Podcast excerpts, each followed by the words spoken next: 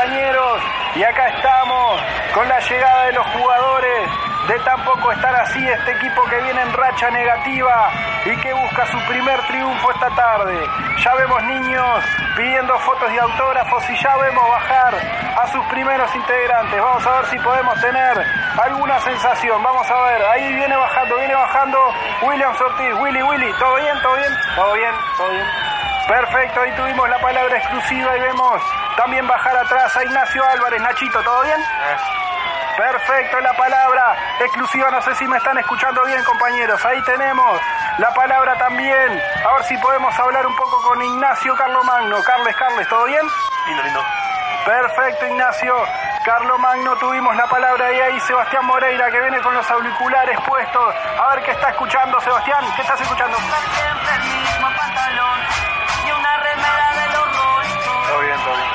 Perfecto, ahí tuvimos la palabra también de Sebastián y ahí vemos a Alfonso Schneider. Alfonso, ¿cómo estás? ¿Todo bien? Bien, todo bien. Perfecto, la palabra de Alfonso Schneider también y ahí vemos también a Federico Chacón. Federico, ¿cómo estás? Bien, bien. El siguiente programa es una producción destinada al fracaso de todoporlamismaplata.com. Tampoco, tampoco están así.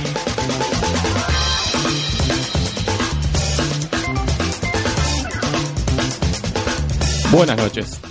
Eh, no está todo bien. ¿Qué te pasó, Fede? Es, es un problema que vengo arrastrando hace tiempo. Este, yo soy un, un purista del idioma español, no como, como Alfonso, que hoy, hoy no nos acompaña, que es ya prácticamente un neonazi del idioma español, pero a mí me gusta defenderlo.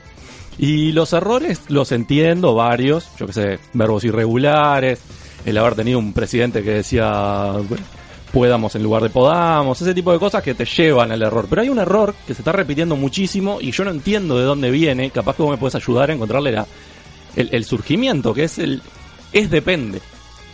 La gente que dice es depende. ¿Gente adulta o estamos hablando de adolescentes de 15 años? Hay adolescentes, pero lo he escuchado en adultos también y no logro entender de dónde salió porque es algo relativamente nuevo. Entonces, Me- tirame una frase que en, en la que sea usado. Eh, eh, ¿Es así? ¿Es una Hace- respuesta? eh, No, claro, ¿Vos es- vas a ir el sábado? y es, depende, Es depende. ¿Qué, ¿Qué es es depende? Depende no es un, un Yo tengo una adjetivo. teoría, pero es depende. Porque es, es, es cuando vas a usar un adjetivo. Es alto, es bajo, es chico, es gordo, es flaco.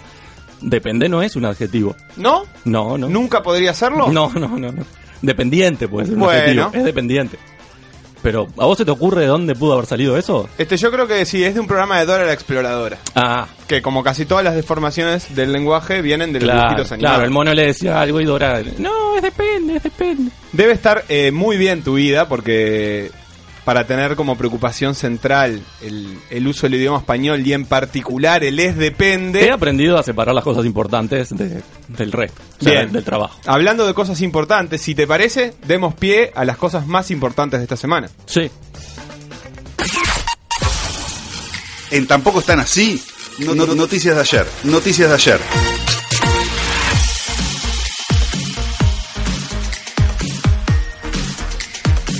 Hola, buenas noches, chiquilines, ¿cómo están? Hola, ¿qué tal? ¿Qué tal? Vamos a pasar buenas lista. noches. Vamos a pasar lista. Sebastián, Presente. Williams, Presente. Federico, Presente. Conrado, Inter, Fede, Deta, el doctor. ¿Hay un doctor en sala? Doctor. Estamos, estamos en Eso condiciones. no puede ser un doctor, vos. Pará. Tiene, Ya es, encontró el objetivo. es- es- Yo tengo un parecido con él, pero se lo vamos a decir después. Eh, Au vivo.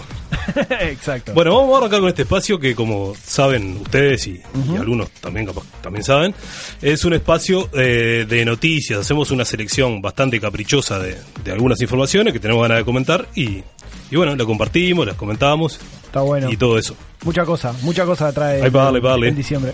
Vamos, se va. Vamos arriba. Ingrato. ¿Cómo quieres que te quiera? El Quique Sarabia desató su lengua filosa y carente de heces al final de las palabras.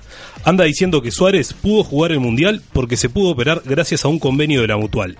Lo cierto es que la gran mayoría de los afiliados quiere que Sarabia renuncie. La Mutual, ¿le está matando el hambre a Suárez? Sospecho que no.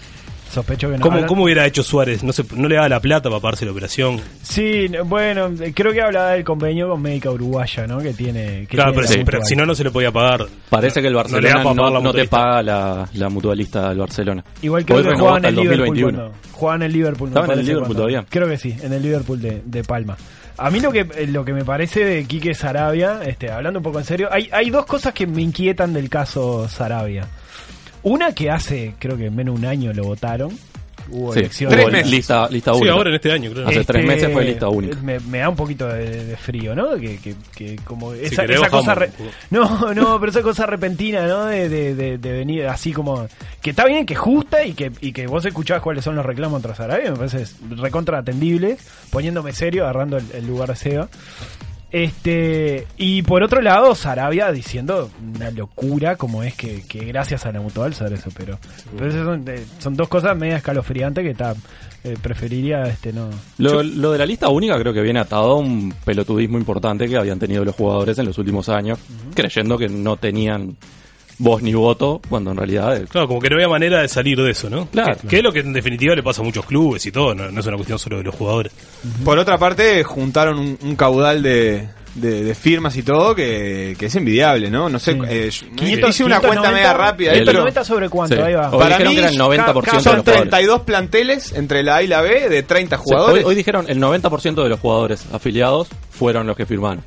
Bueno, igual no todos los jugadores deben estar afiliados a la mutual, ¿no? Como cualquier gremio, No, o obvio. sí, no tengo ni idea. no, No. Hablando 32 sin saber, 30, digo, ¿no? 960 me da 32 por 30. ¿Cuánto te da? 960. Y bueno, pero no deben ser 30. Floja- porque floja no, convocatoria no creo que el tanque, no creo que el tanque tenga 30 planteles de jugadores. 30 Por jugadores. otra no. parte, si un colectivo re- eh, reúne el 60% de, de, su, de su plantilla para, para ir a hacer un reclamo, es bastante alto. Bastante bien.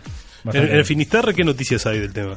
Eh, bueno, en, el, en la comandancia central te referís de los jugadores. ¿Es, es el partido? ¿Es el, Este- el local, local, digamos, del partido? Es el Vota- local del vota partido. como Se co- base, se cuando hacen el convirtió- plenario sí. vota como base. Sí, sí, sí, está divino. Este, una, una cagada que el, que el plantel, que los jugadores sean un, un colectivo tan poco proclive a emborracharse y a gastar plata en un bar. Porque si no se- sí, sí, sí. Fueron a Ocupa, mesa y tomará dos Mucho- agua y, mucho y no, todos no comen harina, ¿no? Claro, Así no, tenés un durazno así para no hicimos el país, no, claro. Esto es culpa El siguiente espacio es presentado por Bar Finisterre. Bueno, vamos con el siguiente entonces. Sí, Y todo lo siguiente. ¿no?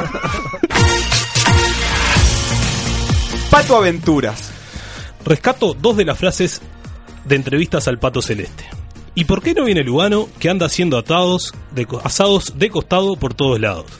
Digo yo que, no sé, debe ser incómodo hacer un asado de costado, ¿no? ¿Qué Y después significa eso exactamente? Hacer un asado de costado. Bueno, Anda a- haciendo- ahora, que- ahora vamos a- permiso. Bueno, sin avisar. sin- Vamos- vamos con otra. Con gente que no. Hay más tuco en la olla y hay cosas jodidas y delicadas. Yo tengo 50 años, 54 años y estuve en cana. No me cabe nada.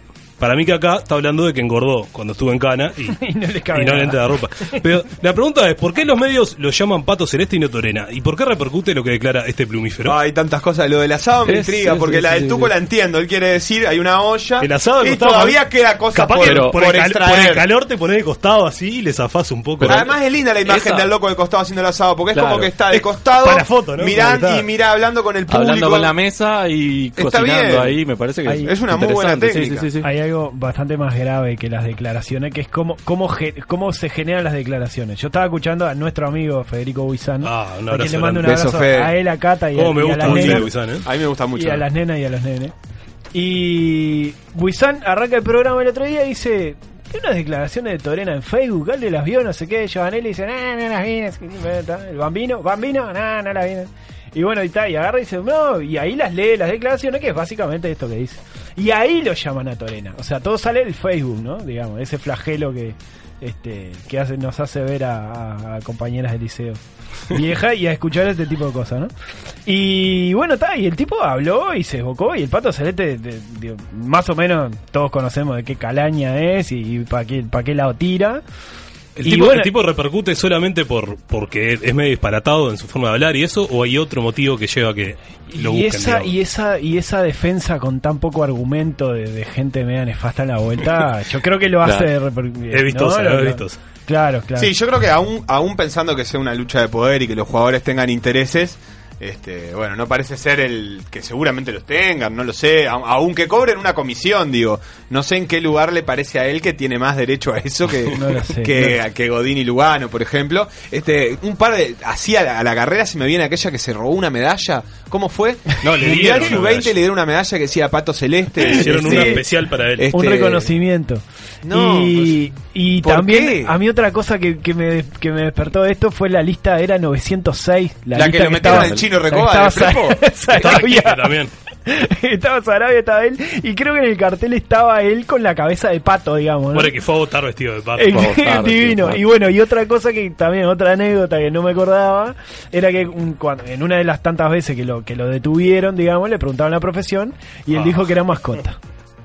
Ah, perdón, perdón, perdón. Cuando decimos que estuvo en Cana, ¿qué, qué quieres? Porque él lo dice como un valor y yo Sí, quisiera bueno, saber por, él- él ¿fue reivindica preso su- político No, no, no, o, o sea, o- Todo preso es político, vos la- tendrías que saberlo. Todo Claro. preso es político. Pero, pero lo habla como que lo, lo metieron en Cana en el aljibe como No, Mujica, para, para mí, entonces para- no, me queda claro. Es, es, es, es un valor de así del lumpen de decir, da, yo la viví toda, yo pasé Soy por un que esto. ya la- pero la, vi- pero la si la viviste universidad de, la costado calle- es un valor, No. pero si la si, si violaste Sí, a cuatro Dentro de la universidad de la calle, haber estado en Cana es el PhD de la calle. De la calle. Arocena, que es en Ah, la que vive el Pato Torena, ¿no? Que Hoy. Vamos a lo de Adolfo. Austria expropió la casa de Hitler. Planean modificarla o mismo derrumbarla, ya que se ha convertido en un punto de atracción para los neonazis. ¿Qué harían ustedes con la casa de Adolfo? Museo. Todo censurado lo que se me ocurre decir. Un gift shop. ¿Sabes cómo ganas plata con un gift shop ahí? ¿Qué, qué, qué tipo Vendiendo de.? pin, vendiendo. Hacemos un inventario. No, fanático, ya. de- fanático del idioma español, traducime eso. Una tienda de regalos. Una de- Una de, de- de, de- de recuerdos, Hitler. souvenirs. Claro, sí, sí, sí, sí, souvenirs de ahí. Vender pins, camisetas. La remera esa guita. que tenés ahí con la cara de. Hitler, ¿te la compraste ahí? Y se lo, de la- se lo donás a la Shoah, la, la guita que haces. Se lo donás a la Keila y ta, te, te limpiás. Qué lindo. ¿Qué No, te limpias? No.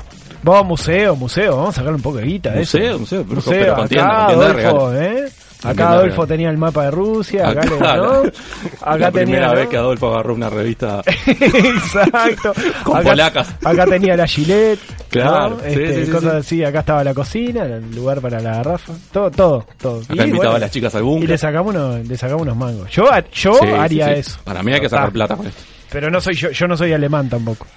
Sí, yo, no, yo tampoco. Ni ¿eh? austríaco. No, yo quería aclarar que yo tampoco soy De, derrumbarla creo que no ganan nada. O sea, el lugar sigue siendo lo mismo y el Un lindo neonazi va a seguir la memoria ahí. progresista y Claro, cosa. pero con Opa, tienda de regalo. Con estamos en tienda mesa. de regalo. Arrancó mesa cuadrada tempranito.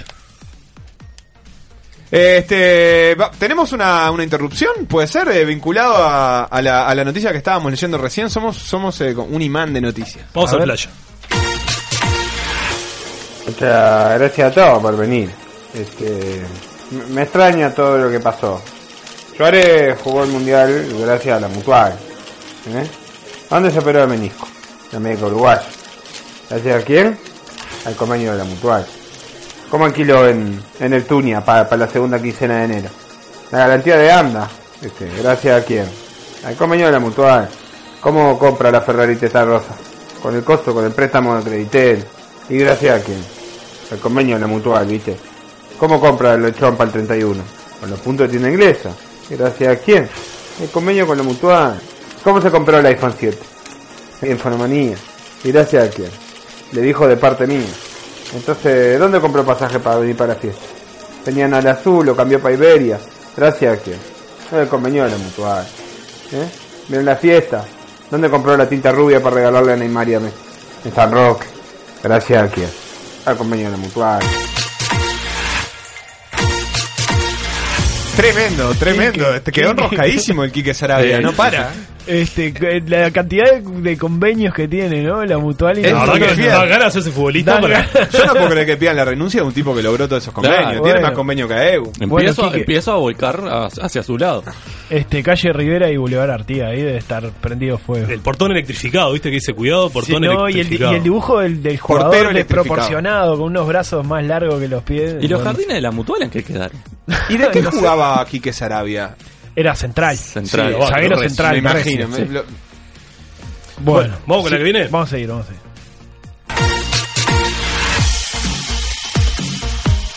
Si me dices que sí, Mm. piénsalo dos veces. Puede que te convenga decirme que no. Ayer se murió y luego no se murió un par de veces el Goyo Álvarez. Según algunos periodistas, hubo fuentes del hospital militar que confirmaron la muerte y luego otras que las desmintieron. ¿Es buena la inmediatez que nos brindan las redes sociales para el periodismo o es nociva?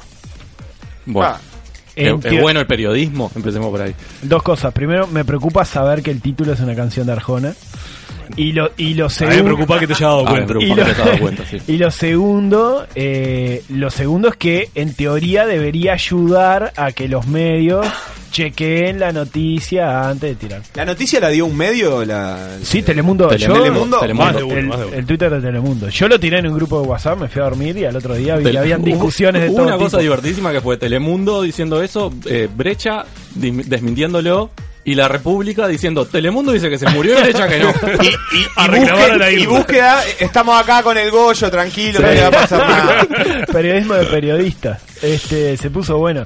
Sobre la inmediatez, bueno, está. Eso, cada medio se hará responsable, ¿no? Hay como una discusión de fondo, es que es si dar una noticia es periodismo o bueno, es como una especie de técnica que, que no tiene mucho La, la regla esa que te enseñan supuestamente, la de las tres fuentes, este, La- no es la misma persona diciendo tres veces lo mismo, aviso por la Capaz duda. que pero- ayer lo hicieron por- con tres tuiteros, ¿no? Claro. Vieron tres tuiteros que dijeron murió el Goyo y Sí, pa' sí, capaz que le preguntaron tres veces al mismo enfermero Hay- que salía a ver, ¿vos, Goyo murió? Hay, no?". una, hay una enfermedad por tirar la noticia primero, ya sea de, de los medios mismos, porque yo lo entiendo en, en un Gil que está en la casa, no sé qué, pero que los medios caigan en esa, Sí. está bravo, está bravo. Yo, Ta- También me parece que hay que no alarmarse tanto por- porque, bueno, está en el fondo, yo qué sé. No, cam- no cambia mucho. Digo, está mal No, equivocarse. pero ahora la de, de la este, profesionalidad pero que tiene claro. el tipo, yo qué sé. Está, más allá Bueno, de pero capaz que al loco le llega una... Yo no sé cómo fue, pero le llega una, una comunicación de uno que trabaja en el hospital militar y que capaz que 100 veces le invocó, capaz que le invocó cuando se murió Huidobro. Claro. Y, y dijo, bueno, está. Pero para mi gusto le saca credibilidad a todo lo demás que digas Yo después. creo que más credibilidad le saca, por ejemplo, no sé, si que no que no hablen en contra de un auspiciante o Bueno, que sí, sí, sí. cubran la noticia del Mercosur y Venezuela eh, asumiendo que la canciller de. Venezuela es una loca de mierda Sí. y que no Está tiene derecho eso, a nada. se a O que en Siria hay la- una guerra civil. Oh, Sí, claro. Melissa Pero bueno, Reynoso. está. tenemos una primicia, eh, murió Pelé. Oh. Tengo fuentes confiables que me dicen Ay. Otro, otro que... chequea, chequea Hay que chequear porque capaz que somos hijos de Pelé y no sabemos y te agarramos Bueno. un manguito ahí. Vamos a tirar. Vamos, ¿Vamos, la vamos con la última? La última. Nunca es tarde. WhatsApp ya está probando en algunas versiones la opción de deshacer el envío de mensaje. Al receptor le aparecerá un mensaje que, dice algo así como el emisor revocó el mensaje. Es decir, queda el rastro de que un mensaje fue eliminado. ¿No es peor que se sepa que, fue un, que un envío fue eliminado? ¿Alguna vez le erraron o conocen historia de alguien que le haya errado? sí. Allá afuera están haciendo la ola. Este, hay que ver el tema de la si, si corre con las fotos. ¿Te animás a averiguarme? Sí, después? sí, sí, es con todo, con, con mensaje, con video, Con con, mensaje, con fotos. foto. Pero el tema es ese. te- te Pero dice- si la ve en el momento. Ah, yo creo te que está- claro. Yo creo que Aparte, está vos, bien. vos la borrás y decís, ¿la vio o no la vio? Ah, claro.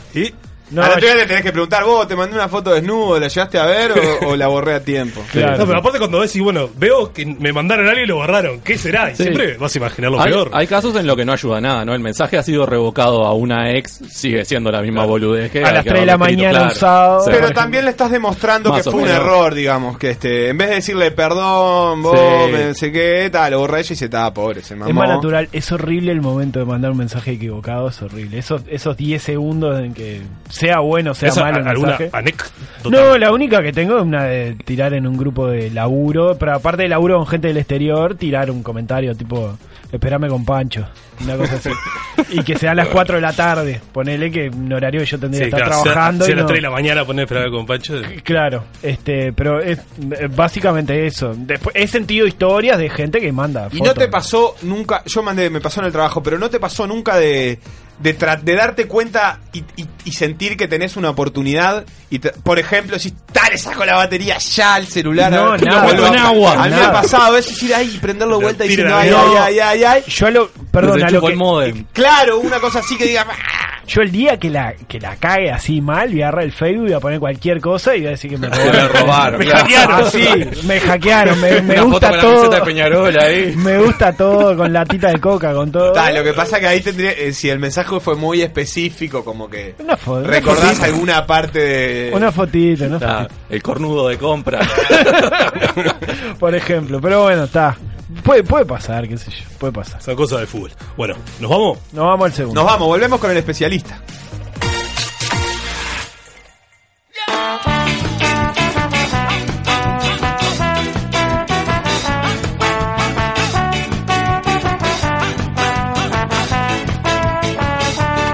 Bueno, eh, habla Jaime Robo y quiero mandarle un saludo a, a la gente Tampoco Están Así, que bueno, todavía no lo pude escuchar porque nadie me dijo nada, empezaba a las 9 y siempre lo escucho un poco más tarde. Un abrazo. Estás escuchando Tampoco están así.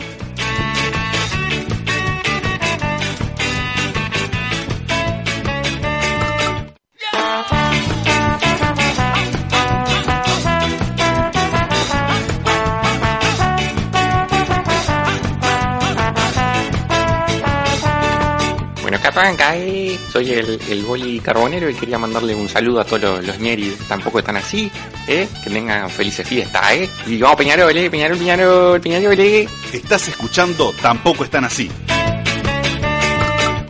Has decidido aceptar el trabajo. En plan muy sutil, digno de un profesional, sin duda un especialista.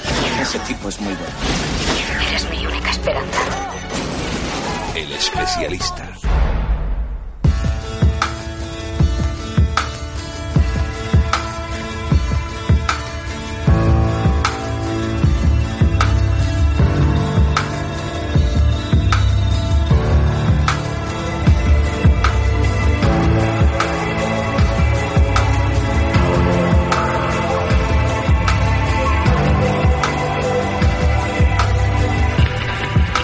Estamos de vuelta. Siempre quise decir esto, permiso. Media hora pasan de las 9 de la noche en la ciudad de Montevideo. Ah, la temperatura. Y, y acá son como 2 grados cero.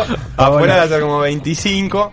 Y estamos ante la presencia de otra vez un hombre que puede salvar nuestras vidas en cualquier momento. lindo. Bien. Este, Así que me parece que, que- que no, es, no es tema menor. Estamos con, con Gabriel, que es, eh, es médico, primero que nada. Primero Bien. que nada es un gran ser humano.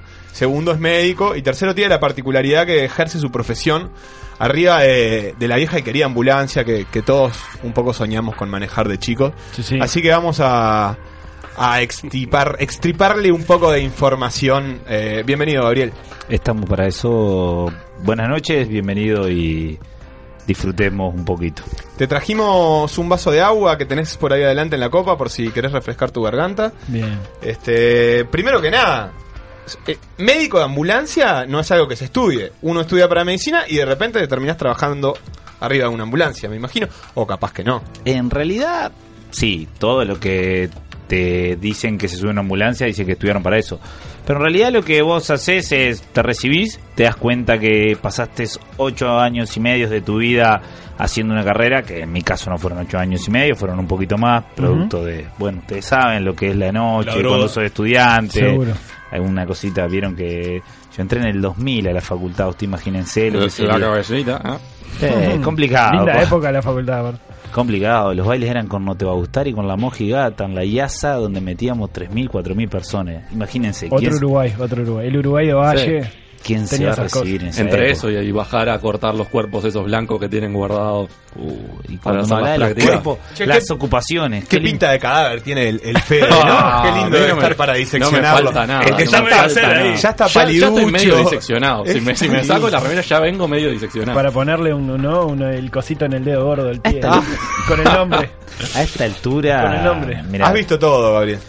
No sé si todo, porque no sé si todo, pero siempre uno se sorprende, pero sí, lindo. No se estudia para, perdón, me colgué, pero no se estudia No. con eh, demasiado subir ambulancia. En realidad es una necesidad cuando salís, buscas laburo y te toca o te vas a Tacuarembó a trabajar o haces una especialidad, lo cual luego de 10 años de terminar la carrera te pones a estudiar 4 años más o te subís a una ambulancia y haces lo que podés hasta que después te termina gustando y ya si vas a una policlínica a ver el viejito que llega todas las tardes a decirte tal medicación, te re decís, "Ta, prefiero la ambulancia, quiero la acción. Cuando, Acción. cuando entraste a, a la empresa esta, que si querés la mencionás, si no, no, no, no me interesa, este, ¿tuviste alguna especie de capacitación mínima, no sé qué, ah, algún diferencial en tu formación de, de médico general o absolutamente nada?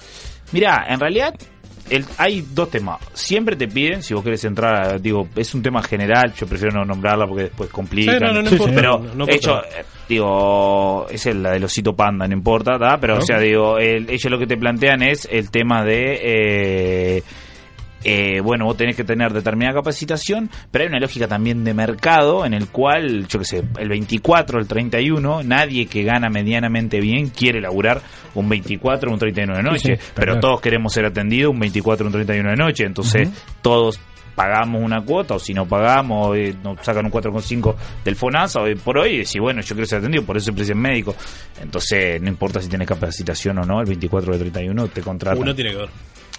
Y yo qué sé, es una, es una cuestión como en todo laburo, es oferta y demanda, después te vas capacitando, después también tiene que ver con la ética tuya de decir, bueno, che, yo para atender un montón de gente tengo que estar preparado, hay cosas que no sé, pero te vas capacitando. Yo siempre digo una cosa que capaz que suena un poco feo, pero en general quien sabe más es el enfermero y el chofer que está ahí, que es el que está combatiendo todos los días. O sea, el médico es el que tiene la formación teórica, las indicaciones, pero un tipo que tiene 30 años viendo accidentado, un tipo que tiene 30 años viendo, viendo paro cardíaco, te lo resuelve en dos minutos. O sea, vos le das las indicaciones y en realidad médico legalmente sos vos el que firmás y si pasa algo sos vos.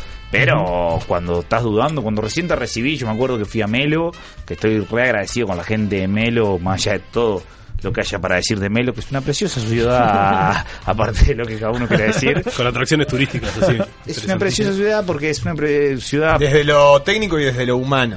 Exactamente. Desde lo climático Primero, es brava, ¿no? El whisky es barato. Eso Ah. es lo primero porque Ah. es frontera.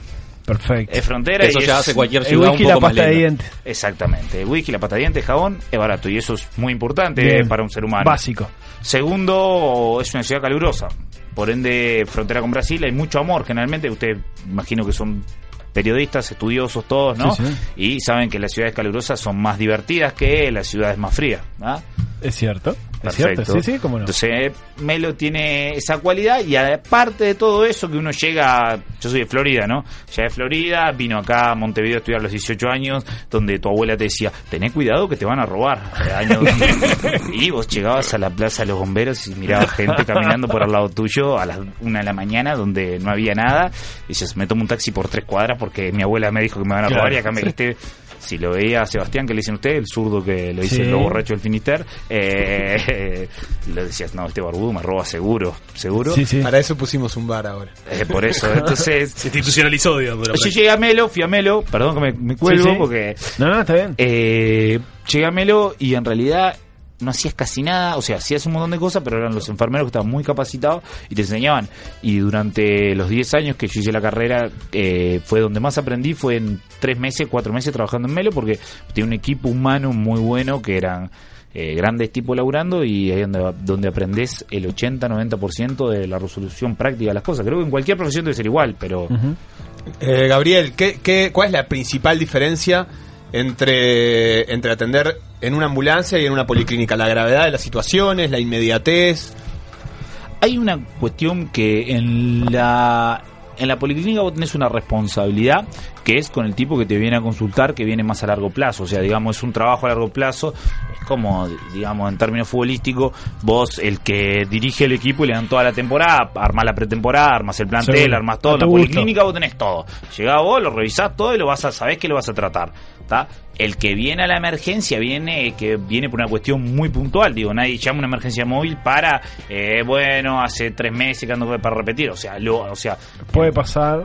lo hay, pero en términos generales la emergencia es más, bueno, eh, y sobre todo en la ambulancia arriba, que vos estás con un tipo que le duele el pecho, una crisis determinada o un accidente de tránsito. El 80% del laburo en la ambulancia es eh, llamados a domicilios o accidentes de tránsito, que dicho sea de paso están muy jodidos. Dicho sea de paso, le voy a hacer propaganda a la Intendencia, esto que quizá todos los que andan en auto odian andar a 45, Ujú. se ha reducido la cantidad de accidentes de tránsito, que para nosotros es fantástico, se nos ha reducido el de laburo. las cámaras, digamos, aunque Y claro, vos en la Ramla te andaba a 70 como si nada Sí, y sí. frenaba a 70, digo, cualquiera que maneja sí. frenaba a 70, digo, más allá si está bien o está mal, no estoy discutiendo no- políticamente, no es eso lo que está pero lo que sí está claro Que que ha, reducido los índices de tránsito. El laburo nuestro en los días 9-11 baja muchísimo. Con- Eh, no, no, está bien, pe- perdona que te corte. Gabriel, do- dos cuestiones. Una, la, la, la dejaste deslizar en el principio de la charla, que era que el tema del mercado laboral de los médicos. Vo- ¿Vos llegás ahí porque no tenías otra cosa o porque elegiste llegar ahí eh, en, el laburo actual, no? Mira, el, el tema es así. Quien estudia medicina generalmente es eh, viene de una familia, generalmente, estoy hablando de generalidades, puede haber sí, sí, sí. excepciones de particularidades, pero generalmente viene con una familia que tiene un contexto socioeconómico, digo, yo me vine para acá, para Montevideo, mi viejo con 18 años terminó el liceo, mi viejo, mi abuelo, o sea, mi familia, dijo, bueno, toma el apartamento y me mandaban guita cada tanto, sí es cierto que después laburé, después segundo año laburé, pero nunca tuve un laburo de 8 horas de un supermercado, Claro. de ir a levantar. Vos tenés en la facultad de medicina, tenés 8 horas de clase, capaz que no son 8 horas, capaz que son 6, pero vos tenés 4 de mañana y 2 a media tarde, entonces digo, eso te termina complicando y es una discusión que hoy por hoy eh, estamos dando en la Facultad de Medicina y estamos discutiendo, pero es muy compleja. Entonces, ¿qué pasa? Quien puede terminar la carrera en términos generales es quien tiene un nivel, un apoyo económico eh, de atrás eh, Claro. grande. Entonces, ¿qué pasa? Luego seguir cuatro años más, podés hacerlo, podés trabajar, podés... Pero son opciones. ¿Qué es seguir cuatro años más? Seguir cuatro años más es, por ejemplo, lo que no hizo Javier García, que está todo. Hay un lío bárbaro, en realidad. Tres años y algo ahí. Claro, tres años y algo. Se quedó ¿Qué? en la orilla. Es la especialidad, digamos. Claro, o sea, hay especialidades que duran un poco menos. Yo en realidad puedo decir, no, yo soy emergentólogo porque me fui a Buenos Aires, hice un año y medio. ¿Qué es? Emergentólogo. Emergentólogo en realidad. Especialista en emergencia. Es eh, trabajar, que trabajar en ecografía, en esto, lo otro. Yo no lo terminé, tampoco digo por las dudas, porque si no, mañana, mañana hay un lío. con el No emergentólogo. pongas en Twitter el emergentólogo Gabriel Lo Bermúdez. digo por las dudas, nunca la di, la prueba me aburrí. Y además la noche de Buenos Aires vieron cómo es, te pierde. Y, No era los sábados mañana, era Calle- complicadísimo. calle Corrientes, se- Saca se llena de ladrillo, gente. pues. en, en la noche en todos lados siempre alguien La se noche de bichadero, no sabés. te dice. ¿Cómo se pone tararira la noche? Pero nos estabas diciendo. Y entonces, y entonces, nada, o sea. Entonces, elegiste trabajar en la ambulancia, ese mercado te llevó. Mira. Tenemos un egresado que viene de un buen pasar económico o que por lo menos está más o menos No, estable. Mal no me quejo, digo, tengo 35 años, tengo mi auto, tengo mi casa, tengo, digo, me puedo dar un gusto, digo, no, Estás no- bien. No, hay- no hay, digo, de mis compañeros de liceo, digo, yo no digo todos, pero de 60 que éramos en los dos estos de Florida, eh, muy pocos, salvo el que tenía otro montón de cosas, somos los que hemos llegado a este pasar. Y bueno, eso es otro tema que no Sí, quiero sí, entrar. Pero el gran tema es que elegí no ponerme a estudiar, o sea, no ponerme a estudiar más. Hay muchos compañeros que inmediatamente que se reciben hacen la especialidad. Vos te pones a estudiar para la residencia porque además eh, tiene una particularidad la, la especialidad de medicina, que te la pagan, pero vos tenés que concursar para entrar a la especialidad. O sea, que se llama residencia. Vos entrás y decís, bueno, por ejemplo, vos querés estudiar eh, urología. Urología hay cuatro lugares. ¿tá? Perfecto, te la pagan, vos la haces en cuatro años, pero vos tenés que concursar con 20 tipos más, 20 y tenés que quedar entre los cuatro. Entonces, digo, yo preferí salir a trabajar, nunca lo hice muy consciente, siempre quise hacer una especialidad, pero hoy por hoy estoy muy bien con lo que hago. De hecho, he logrado tener determinada antigüedad, tengo una estabilidad laboral buena y, y me gusta además. ¿Y cómo es eso? ¿Vos tenés un horario de trabajo arriba de la de, de la ambulancia? ¿Vas siempre al mismo horario? ¿Tenés, tenés guardias como esos, esos periodos larguísimos que tienen lo- los médicos que por ahí trabajan un día seguido? En realidad, vos podés elegir. No está regulado, es ejercicio libre de la profesión. Vos podés elegir hacer hasta 36 o 48 horas. Yo cuando iba a Melo, que veía 7, 8 pacientes, iba y me quedaba 3, 4 días. O a veces iba y me quedaba toda una semana de guardia, ¿está? Y después las otras 3 semanas me volvía. Hoy por hoy yo he elegido no laburar tanto la noche y no laburar tanto los fines de semana. Tiene una ventaja que vos haces ejercicio libre de la profesión, sobre todo esta, esta realidad sea mucho los médicos jóvenes, ¿da? que no tiene una especialidad. Cuando tenés la especialidad, vuelvo a lo mismo, es oferta y demanda, como si vos sos cardiólogo, oftalmólogo, urólogo, como las empresas necesitan, te ofrecen un contrato en el cual vos sirvas. Como médico emergentólogo o emergencista, tampoco precisás, eh, no hay, mu- hay, hay muchos, no hay tantos, pero de alguna manera hay más que el otro, no necesariamente precisás tener un contrato fuerte. Entonces, por ejemplo, yo ahora me quiero ir de vacaciones, me quiero ir 10, 15 días de vacaciones y tengo que laburar el doble estos meses para poder tener mi salario de vacaciones, para tener un montón de cosas. Entonces, te vas armando vos. Eh, si te vas al interior a trabajar, es, elegís vos mucho más. Acá en Montevideo es más difícil, pero con los años te lo vas haciendo. Yo lo que hago es trato de trabajar de lunes a viernes en el correr del día. Bien. Ahora, también hay una cuestión de, de perfil, ¿no? O sea, vos podrías haber elegido dentro de, sin haber hecho una, una especialidad, elegido algo más tranquilo que estar en una emergencia. Digamos, te gusta estar ahí en el, Claro. en el barro. Eso es, eso obviamente. Vos- por eso te digo, o sea, vos podés elegir una policlínica, lo Claro. cual hay un montón de gente que le encanta, que sigue el paciente, que es buenísimo, que está buenísimo. O pero médico de radio que va que a va a certificar claro, gente para el trabajo. Para mí es re aburrido. ¿Y cómo digo. es el clima en un día a día en una ambulancia? Vos haces un horario y están, están girando este, por la ciudad esperando que pase algo. ¿Son tres arriba de una ambulancia? ¿Siempre? No siempre, a veces tenés un chofer enfermero, pero generalmente son tres. Lo primero que imagínense es Metacumbia, ¿ah? Más ¿Sí? la del 13 es lo que más se Es escucha en la como un ambulancia. 103 a Villa García. Ya, es- es- o como una concentración de fútbol. Exactamente, Metacumbia, el más viejo, no importa si sos chofer, enfermero o médico, el más viejo Porque es ahí el no que se discute, el chofer pone la música y... No, No. el más viejo es el que pone la Ah, el música. más viejo, Mirá, el que es más viejo en la ambulancia dice yo pongo la música. ¿Y eso es para contrarrestar lo que puede, lo malo que puede venir o, o, ta, o porque se da así nomás? Se da así, creo que tiene, tiene eso de ir con la sirena muy a un paro cardíaco y vas con Romeo Santo a full. Digo, lo cual, digo, Hago una llamada. Qué hermosura. Lo, que- lo cual no es de alguna manera es que no, no, o sea en el tratamiento al paciente no tenés ningún o sea no cambia nada pero de alguna manera el equipo va trabajando más cómodo o decís un accidente de tránsito con tres atrapados o sea uno tiene que tener esa capacidad de empatizar con el otro decir bueno me pongo en el lugar del que estoy atendiendo porque está trabajando en una situación difícil pero también tener una capacidad de decir no me puede afectar todo lo que pasa porque Claro. si no es muy difícil Está bueno. WhatsApp 092-633-427. Hay Facebook.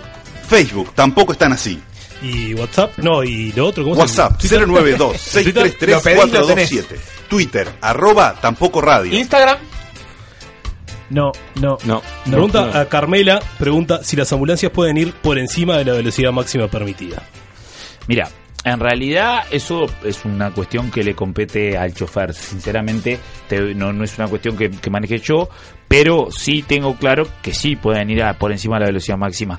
El problema, ¿cuál es? Es que hay veces que eh, vos trabajás y decís, bueno, estoy a 45 por la rambla, digo, yo no voy a cuestionar, pero si vos ves que no hay nadie y está yendo un paro cardíaco, vos valorás, sí, loco, poné un poquito apretar un poquito la pata porque en realidad no da para ir a 45 y en ese sentido eh, no, no sé si está reglamentado si le, si le miento pero es complejo es complejo también ha pasado muchas veces que la ambulancia va como loco el chofer va, va como loco y eh, se come un auto y págate las ambulancias por ejemplo pueden pasar en rojo pueden pasar en rojo pero si chocan la culpa es siempre del chofer de la ambulancia Mira. Sí.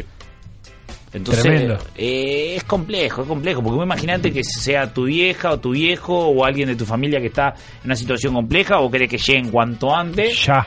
y decís, bueno, pero eh, en realidad también hay que tener en cuenta que tenés que respetar toda la norma de tránsito. No, las ambulancias tienen permitido pasar la norma de tránsito, pero si pasa algo, siempre la culpa del chofer. Por eso también la profesión de chofer de ambulancia, digo, y Complicado. el chofer, el enfermero y el médico es lindo, digo, me encanta y creo que a muchos compañeros encanta, pero también es un montón de complicaciones en el cual convivir todos los días con la muerte, con el desastre, o sea, trabajar en la salud, nadie llama a un médico para decirle, che, qué bien que estoy, felicitame, o sea, llama a un médico porque tiene un problema y convivir con eso es re complejo. Entonces, lo de Romeo Santos, lo de Shakira, yo era mucho más rockero, pero lo de Majo, lo del 13, Vanessa Brito, la ¿Cambió conoce- tu gusto en tu casa ponerle raíz Sí, eso? sí, ah, sí, sí, sí, sí, claro. Veo Vanessa Brito y me encanta. Me encanta. Más bueno. para el 13. Nunca la, nunca la había escuchado. No. Más en Finister eh, tengo una batalla importante para que pongan alguna de Vanessa Brito. Lo voy a lograr, pero Sí. cuesta. Vos me estás viniendo, no importa, no quiero Está bajando en línea. temas personales, pero ah, que, que- que el señor Gabriel me diga que no escuchaba a los 20 años eh, toda la cumbia que se le pasaba por delante un poco me sorprende. Es, es discutible. pero no, no voy a desnudarlo al aire. Es discutible. ¿Es, es, ¿Consideras divertido tu trabajo? En el sentido, cuando hablo de divertido, es entretenido más que divertido. Sí, mucho, Sí. mucho, me encanta. Es más, eh, no tendría ningún problema incluso de hacerlo gratis. Si tuviera un buen pasar, digo, no tendría ningún problema. eh, Me encanta lo que hago, me encanta, como así creo que le encanta a mi compañero. Claro, cuando estás 24 horas de guardia y te quedan las últimas 6 horas, decís, no quiero saber más nada, digo, Claro. pero me encanta. Si vos me decís, trabajás de lunes a viernes, 6 horas en un horario normal, me encantaría. Divino. O sea, me encanta, o sea, digo, porque además tiene, digo, en ahora por ejemplo, te me regalaron un lechón y dos chivos, digo, de, uno lo ve desde Sí. el punto de vista de que es eso, pero también tenés la persona más humilde que te regala tres, cuatro cositas, porque si bien vos convivís con una cosa horrible, también a veces cuando le invocamos, Sí. eh, ayudas un montón de gente que y eso está bueno. Digo, dentro de todo el regocijo de una persona que la ayudaste o que salvaste o que vos sabés que llegaste, digo, es muy difícil de explicar Sí, eh, digo, no, en no. palabras, pero es lindo. Estamos con, con Gabriel, médico de ambulancia, que, que está contando su experiencia. A pesar de que es lindo y todo, ¿alguna vez dijiste, Bota, eh, eh, con esta situación no puedo más, no quiero volver a enfrentarme a esto? Que te supere por miedo, por temor, por incertidumbre, por no saber. Muchas, muchas veces, muchas veces. O sea, sobre todo es la impotencia de no poder resolver. Digo, llegar, digo, no quiero, digo, no lo quiero politizar demasiado el tema, pero llegar a lugares donde vos decís, che, puta madre, disculpen, pero está jodida la cosa y cómo le soluciona la vida a esta gente, gente que vos ves un viejito de 94 años, 89 años, tirado en un lugar allá eh, donde nadie le puede resolver nada y decís, che, esto no lo puedo más, o un adicto a la pasta base, digo, es un problema que eh, sobre Sí. todo en salud pública lo ves mucho, o sea, eh, gurises de 20, 25 años, 18, 19 años, ¿cómo le resolvés la la situación de que son adictos a pasta base, te dicen quiero dejar, se ponen violentos, rompen todo, cuando eh, rompen todo, la familia te llama un poco cómo tratar de resolverlo, porque te queda llamarte a vos o a la policía, al 911, entonces es una situación re violenta, porque vos sabés que qué vas a hacerlo, o sea, es, es adicto, digo, lo vas a llevar a un hospital, no, no tiene, ni- o sea, tiene una patología que realmente es psiquiátrica, que tiene un componente biológico, pero el Uruguay carece de un montón de estas cosas y te termina afectando y termina diciendo, che, la, la- la puta madre no vale la pena esto, te dan ganas de bajarte. Y, y además te, te vas volviendo, disculpen, no sé, estamos pasados del horario de protección, pero te vas volviendo un hijo de puta donde no te, esas cosas no te entran, ¿da? Claro. No termina entrando. Entonces vos no te querés volver un hijo de puta donde decís, che, al adicto me, me importa tres cuadros, o como muchos dicen, ah, ese pichi, dejalo que anda robando, dejalo quieto. Y si no, hay que tratar de ayudarlo, pero ¿Y uno... te ha pasado tener esa discusión a la interna de la, de la ambulancia o con otros compañeros? Decir, vos, no, pará, vamos a encarar esto. Y mirá, me pasaba mucho y yo antes era mucho más cabeza dura, ahora soy un poco más flexible, pero me pasaba mucho con los presos, por ejemplo. ¿ah? Me tocaba laburar en un hospital departamental, entonces donde caía un preso y te decía, ah, este hijo de puta, disculpen, No, no, vocabulario, no, no, ¿ah? se entendió. Este, este hijo puta es violador, este hizo esto, este hizo lo otro, vamos a pincharlo, vamos a pasarle tanta medicación. vos tenés que ser como el abogado, digamos. Para que le duela. Y vos le decís, mirá, está todo bien, yo no sé lo que hizo, no es problema mío, digo, correr el mecanismo, pero por derecho humano yo lo atiendo como lo atiendo cualquier otro paciente. Claro, es complejo, ¿no? Vos vivís en pueblos chicos, sobre todo donde la sociedad es mucho más jodida, de decir, bueno, el que hizo esto, el que mató a este, el que hizo lo otro, todos son, se conocen todos, vos llegás, porque generalmente llegás y descono- conocés el hospital nada más, o sea, lo único- entonces llegás y te dicen, che, te digo, puta, vamos a hacerle esto, vamos a hacerle esto, y vos agarrás y planteás, no, mirá, entonces, y chocás con la gente. Ah, que defender los pichis. No, no es que defienda a los pichis, te planteás así, pero es muy fácil decirlo acá alrededor de una mesa. Claro. En esas momento- situaciones complejas es bravo. Sí, sí, hay que resolverlo ahí. Y hablando de frustraciones, una mucho más liviana, ¿no? Pero ¿cómo manejan el tema del, del boludo que cuando vas con la sirena abierta no, no se corre, no... Y mirá, cuando es complejo, pero lo terminás diciendo vos, dejate, correte, enfermo, ¿da? Lo terminás diciendo, pero pasa mucho, hoy por hoy pasa mucho, pero no solo pasa mucho eso, pasa el pelotudo que se da vuelta porque está mandando un audio por Claro. WhatsApp o escuchando un audio en WhatsApp en el auto. Digo, yo no soy el más prolijo para manejar del mundo, pero eh, está jodido. Por eso digo Las que lo, de, básicas. que lo de 45 hoy por hoy bajó. Pero la sirena, cuando va con sirena, hoy por hoy no se corre nadie, nadie, nadie se corre. Además, eh, que ustedes lo verán, eh, hoy por hoy en Montevideo hay, no sé, la cantidad de autos que hay, pero digo, si vos te toca un llamado y estás en Avenida Italia hacia, hacia el este, te querés matar. Sí, un llamado en Avenida Brasil a las 6 de la tarde, llegás, pero a las 8 de la noche. ¿Y cómo se define eso, Gabriel? ¿Quién toma el llamado? ¿El llamado ya te llega dirigido a tu ambulancia o es una especie de servicio de radiotaxi donde el que está más cerca toca y tiene que ir? Eh, no, en realidad lo que hay es, vos llamas, te atiende una operadora, gente que está especializada en eso, ¿ah? y plantea, bueno, califica eh, código 1, 2 o 3, o amarillo, verde o rojo. Vos sabés que el rojo es una urgencia que tiene riesgo de vida, el amarillo es puede tener alguna patología con riesgo de vida, pero lo va trabajando y el verde sabés que vas tranquilo. Entonces vos sabés que el rojo siempre se va con sirena. El rojo, o sea, es una, una ley que al código rojo vos vas siempre con. Te- eh, es más, vos salís, eh, te llaman, vos estás en la base, te, te y te llaman. ¿Quién va? Es la ambulancia que esté por referencia más cerca de lo que está ahí. Muchas veces vos tenés una base en la cual eh, no estás en tu base porque hiciste un traslado más lejos y vas llevando. Pero hoy por hoy, generalmente las pantallas de tanto salud pública como privada tienen todo con GPS, entonces saben dónde está y ubican la ambulancia que está Te, más te cerca. dirigen ellos, digamos, te dicen, che, anda vos que estás más cerca. Claro. Porque vos no sabés si la otra ambulancia está más cerca o no. No, no tenés ni idea. Yo estoy acá y la otra ambulancia. El, el sistema Manchester, ¿no? Algo así se llama. No tengo ni idea. Sistema Manchester, me Sí. mataste, ¿por qué? Porque él, él es el productor y produce las entrevistas antes y estuvo averiguando. Estuvo Ah, trabajando un mes Este, en- Sí, para ¿Es, prepararla eso, trabajé. ¿Es eso o es tremendo nerd? No Para sé. prepararla trabajé tres años en una emergencia. Igual quiero decir una cosa, se olvidaron de los bailes en la mutual, lo cual es imperdonable. Ay, Hoy cuando hablaron de Tenemos la menos de mutual. 30 nosotros. Los bailes en la mutual. Y tengo menos baile que... Gabriel, este, hay una, una fantasía con que el primer día de la carrera te, que te muestran pues, este, cadáveres diseccionados y todo para ver si los que aguantan. Porque si pasás ese día sos como. tenés el temple Hay necesario. fantasía del último día también, ¿no? Hay unas anécdotas también. Unas lindas anécdotas de fiesta. También nos puede hablar Gabriel de eso, creo. Eh, no hay problema, estamos para contestar todo lo que se pueda.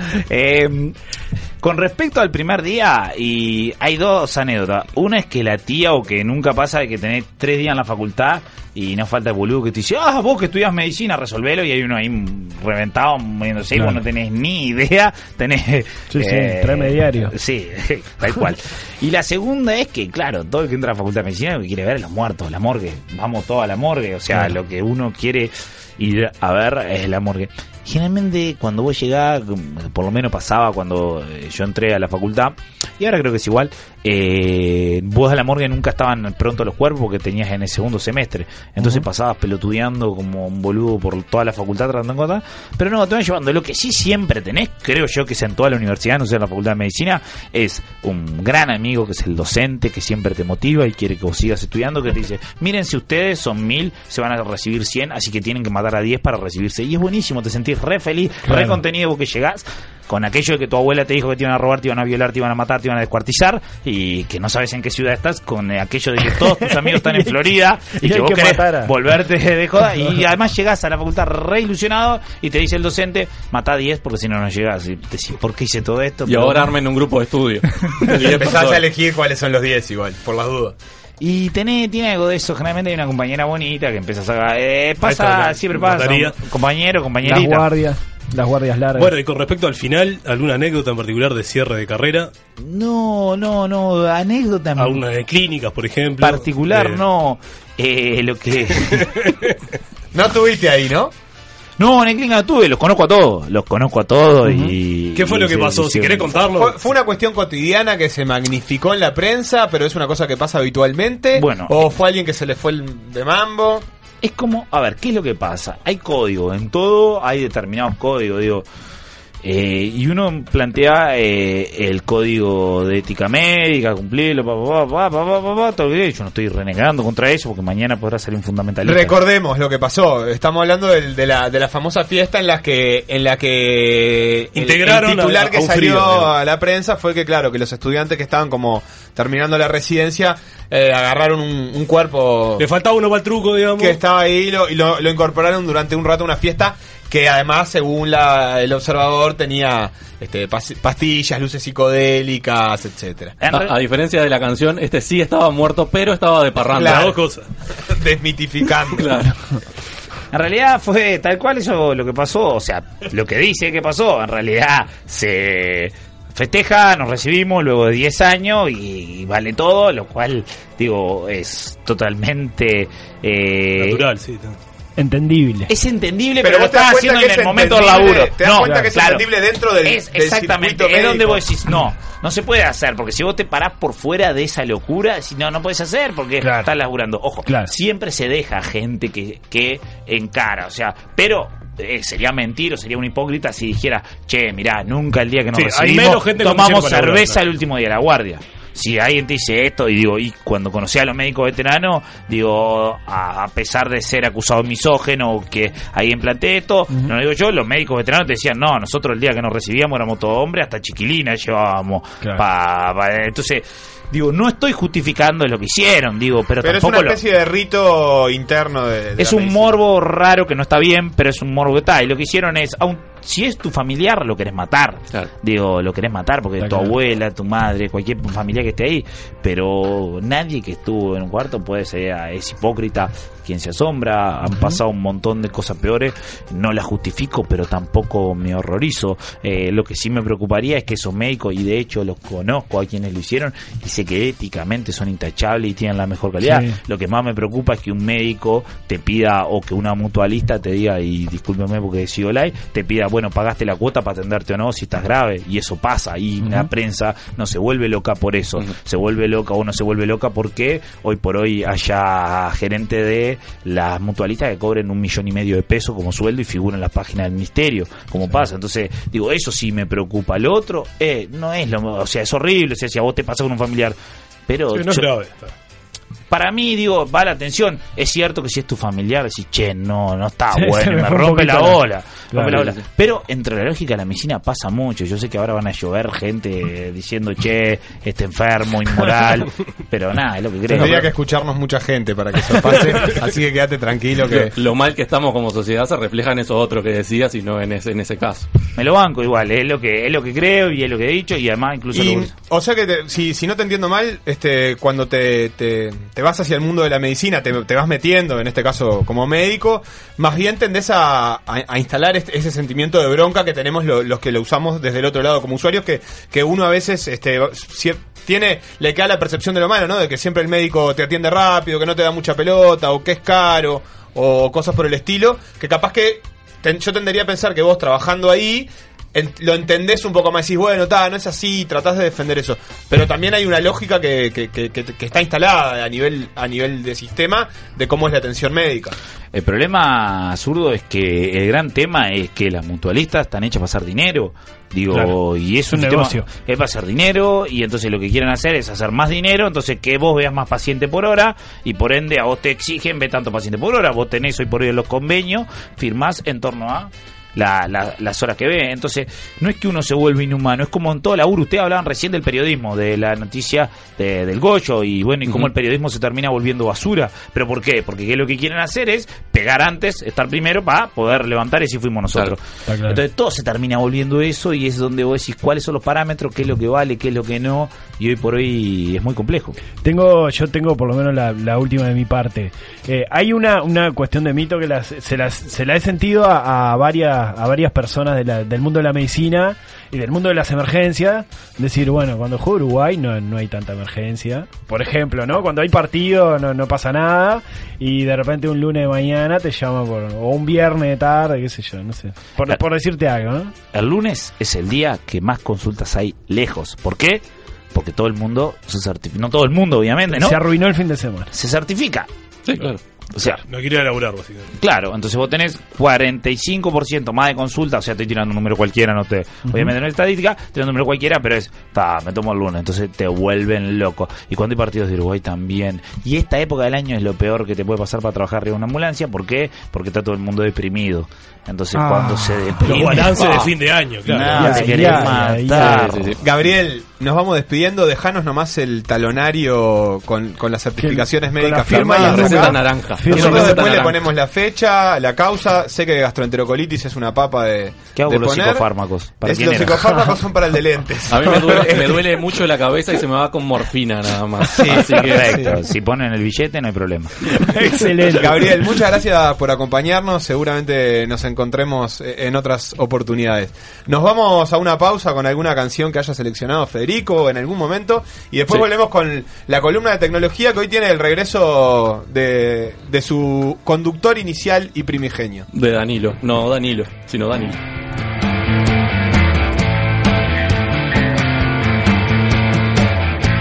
Aquella noche espectral, tomando juntos en ese bar,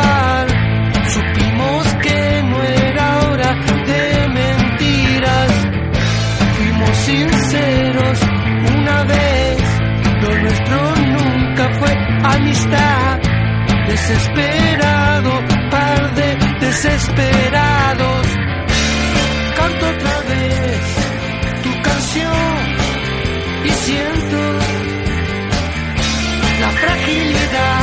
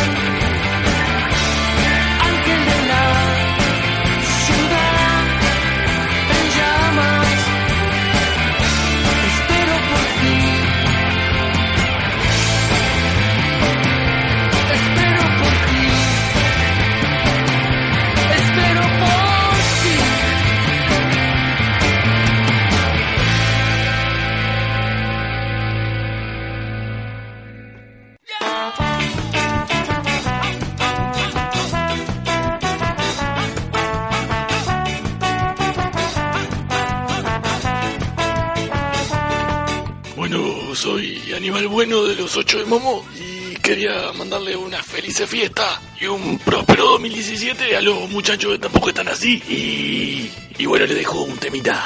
Eh, celeste, gorriones de color celeste, vuelan con alas de gloria. Y, bueno, y sigue así. Felicidades. Estás escuchando Tampoco están así. Oye Siri. Oye Siri. Oye Siri. Oye Siri. Oye Siri. Oye Siri. Oye Siri. Oye Siri, oye Siri, oye Siri, oye Siri, oye Siri. Oye Siri. En Tampoco están así. Oye Siri.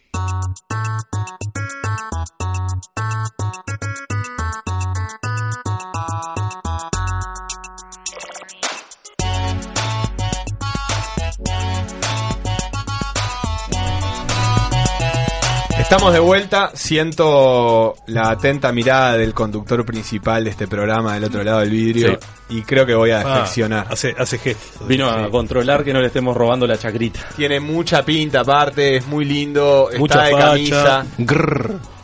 Tengo miedo. Aparte vino de su otra chacra para cuidar esta chacra. Sí, sí, sí, es un Sí. granjero full time. Este, estamos de vuelta con este magnífico programa y también de vuelta con, con el espacio de tecnología denominado Oye Siri, que no se prenda ningún teléfono. ¿A cargo de? A cargo de Danilo. Que Danilo, pero Hola, siempre, siempre Danilo, ¿no? Es como que siempre hay un Danilo acá y en este caso ha vuelto eh, el Danilo original. ¿Cómo estás, Danilo? Hola, hola, Edwin, ¿todo bien? Bien, todo bien. ¿Y vos? Todo bien. ¿Estabas en Neptunia? Algo así, cerquita. ¿Dónde estabas que faltaste? No, no, no estuviste, no falté, estuviste por dos, nosotros. falté por dos oportun- en dos oportunidades. Este, la primera por una cuestión académica y la segunda, bueno, también por una cuestión académica, pero me fui un poquitito más lejos que...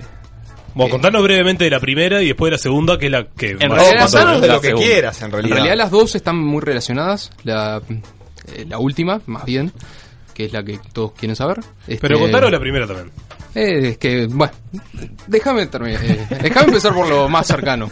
Él, este, escúchame, él está formateado de una manera. Si vos le cargas comandos que no, no están eh, cargados previamente, este se, se tranca. En la próxima actualización capaz que pueda hacer Sí, eso, pero en esta todavía no. Yo estoy con un 386. Dale, ¿no? contanos No. la, la, la Pará, más cercana. no te- no te que saques la segunda. no te saques la Contanos la segunda. Me rapo acá, no pasa nada. Bueno, em, estaba en Alemania. Este, me fui Qué por. rica. ¿Puede ser que Alemania esté muy presente siempre en este programa? Este programa es alema- al- alemanocéntrico. Es tremendo. Germanocéntrico. Eh, ¿Qué en- estabas haciendo en Alemania, Danilo? Estaba en Alemania, me, eh, gracias a una invitación del Instituto Max Planck, Este, eh, eh, me invitaron para hacer un, un trabajo de, desarrollo, de investigación durante dos semanas en el marco de un proyecto de, eh, eh,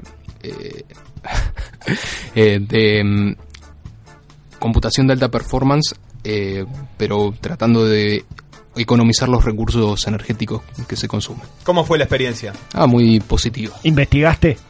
Eh, poco, pero bueno. Poco, pero bueno. Sí. Vendimos un poco de humo. ¿Robaste información? Bien. ¿Lindo Alemania?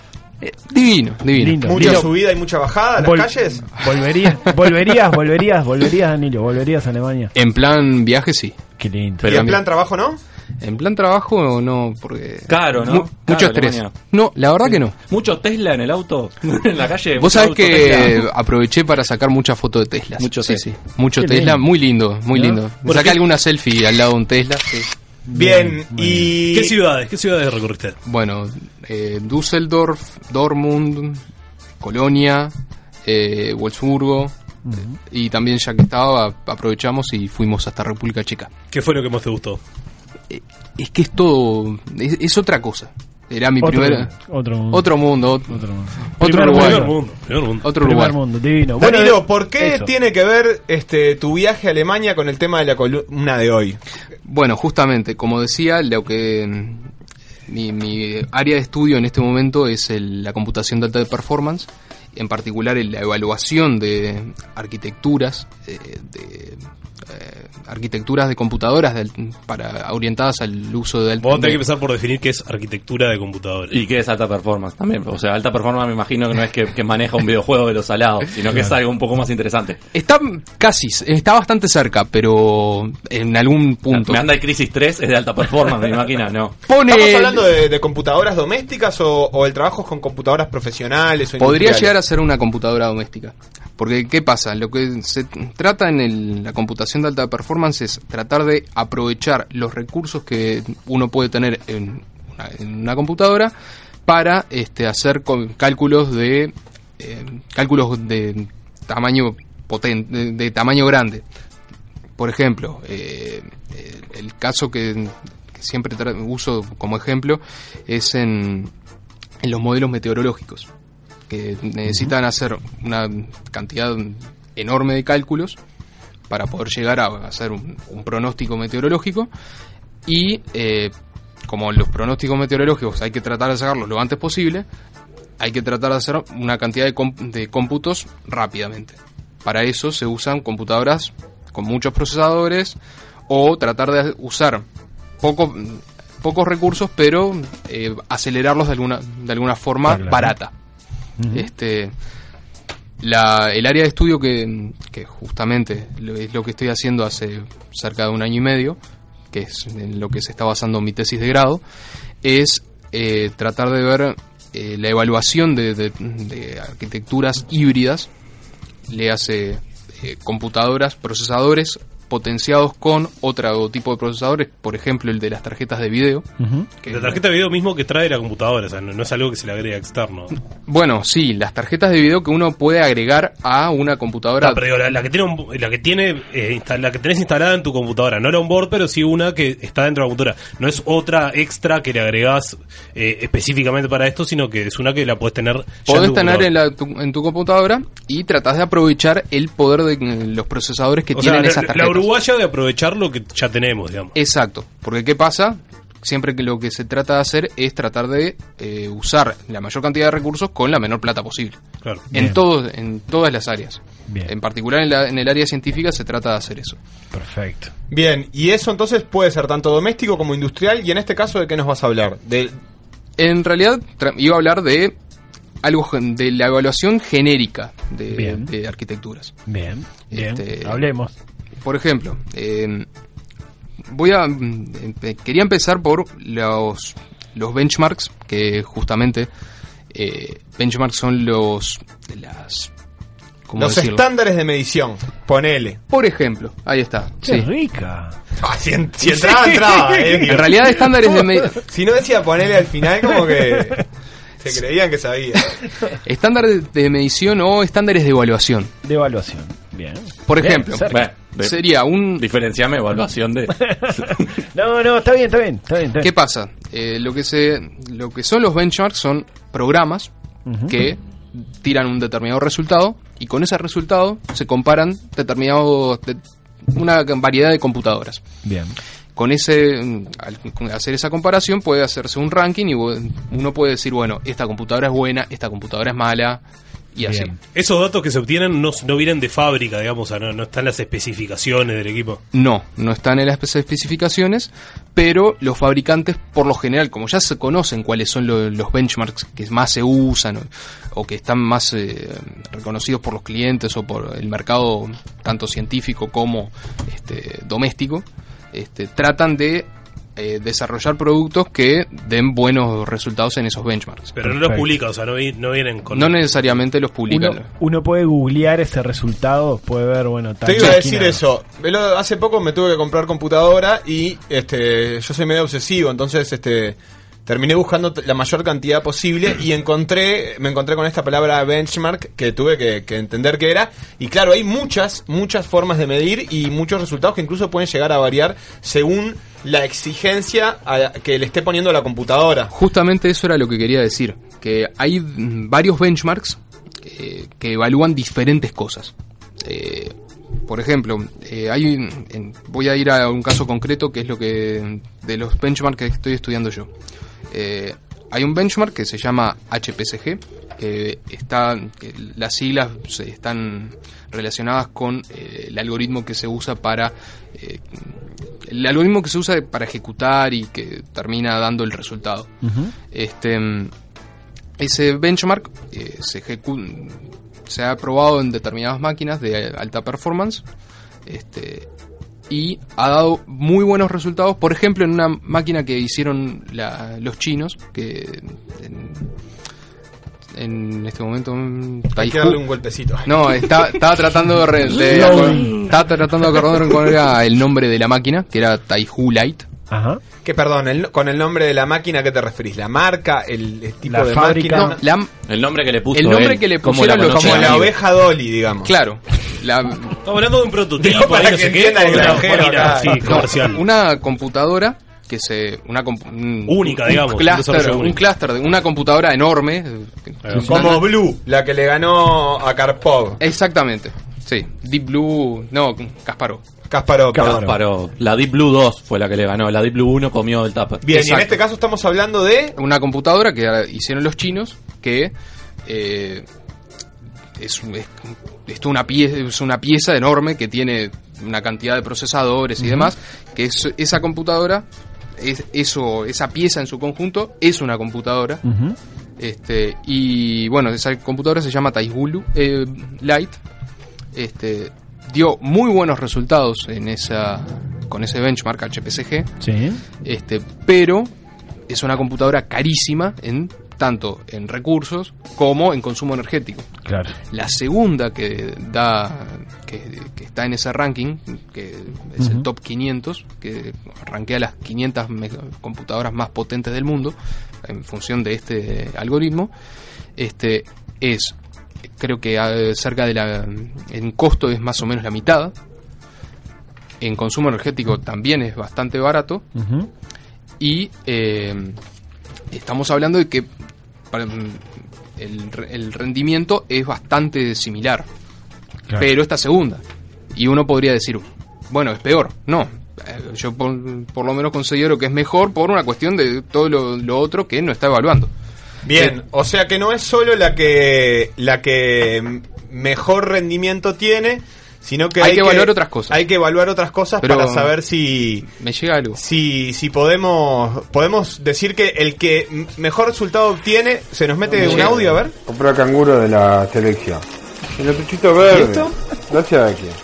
El convenio de la mutual. Sí, que no, Se quedó sin sí. entrada para el recital de Maluma y Pero- pudo ir al final. Gracias a quién. El convenio de la mutual. ¿Cómo manda el Valentine que compró en el Twitch? Te mandan encomienda por Núñez. ¿Y gracias a quién? El convenio de la mutual. ¿Cómo consiguió sacarse la foto con Lucas Hugo? Gracias a quién? Al convenio de la mutual.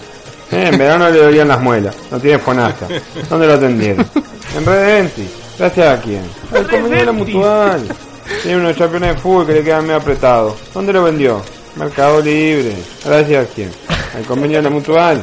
¿Dónde guarda las cosas que le sobran de la cena? ¿Eh? En un tupper de Crufi. Gracias a quién. Al convenio de la mutual. No, por Tremendo, favor, tremendo. por favor, Está- por favor. Qué ingrato Suárez, ¿no? Hace dos horas que está hablando Quique Sarabia en conferencia de prensa. Habla de todo eso. Andás a ver las cosas que dijo en el medio y nos perdimos. Yo- En fin. ¿est- ¿Está borracho Quique Sarabia? En fin, es como, sí, bueno, O vive como en una mucho. nube que, que- que, que sí, está Sí. muy cerca de la borrachera, en ese estado de borrachera. Me costó entender varias cosas, pero bueno. Lo de Red Dentis, a mí Red Dentis. me llama la atención que tenga convenio la moto. Y arreglarle los dientes a Suárez no es barato tampoco. No, no, no debe ser, no debe ser. Perdonanos, Danilo, pero No, estamos no, hablando por de- favor, a- es la noticia de la que habla el país. No. Quique Sarabia sigue en la mutual de. Para mí es mucho más cosas. relevante escuchar al Quique que. Pero, pero retomemos el hilo porque las multitudes se nos van. este, benchmarkeando computadoras Entonces, china ya y concluimos que estamos hablando de supercomputadoras. Pero Esto tam- también, también es trasladable a, a lo doméstico. Me imagino que se puede benchmarkear, por ejemplo, mi Lenovo i700. Eh, exactamente. Sí, y justamente uno esos benchmarks los usa para poder decir, bueno, compro esta computadora, compro esta otra. Bien, por lo que decías y por lo que entendí por lo pronto, los benchmarks no evalúan el, el tema de ahorro de energía y eso. Hay benchmarks que Hay evalúan benchmark eso. que sí. Bien. Sí. ¿Un buen ben- benchmark incluye esas variables?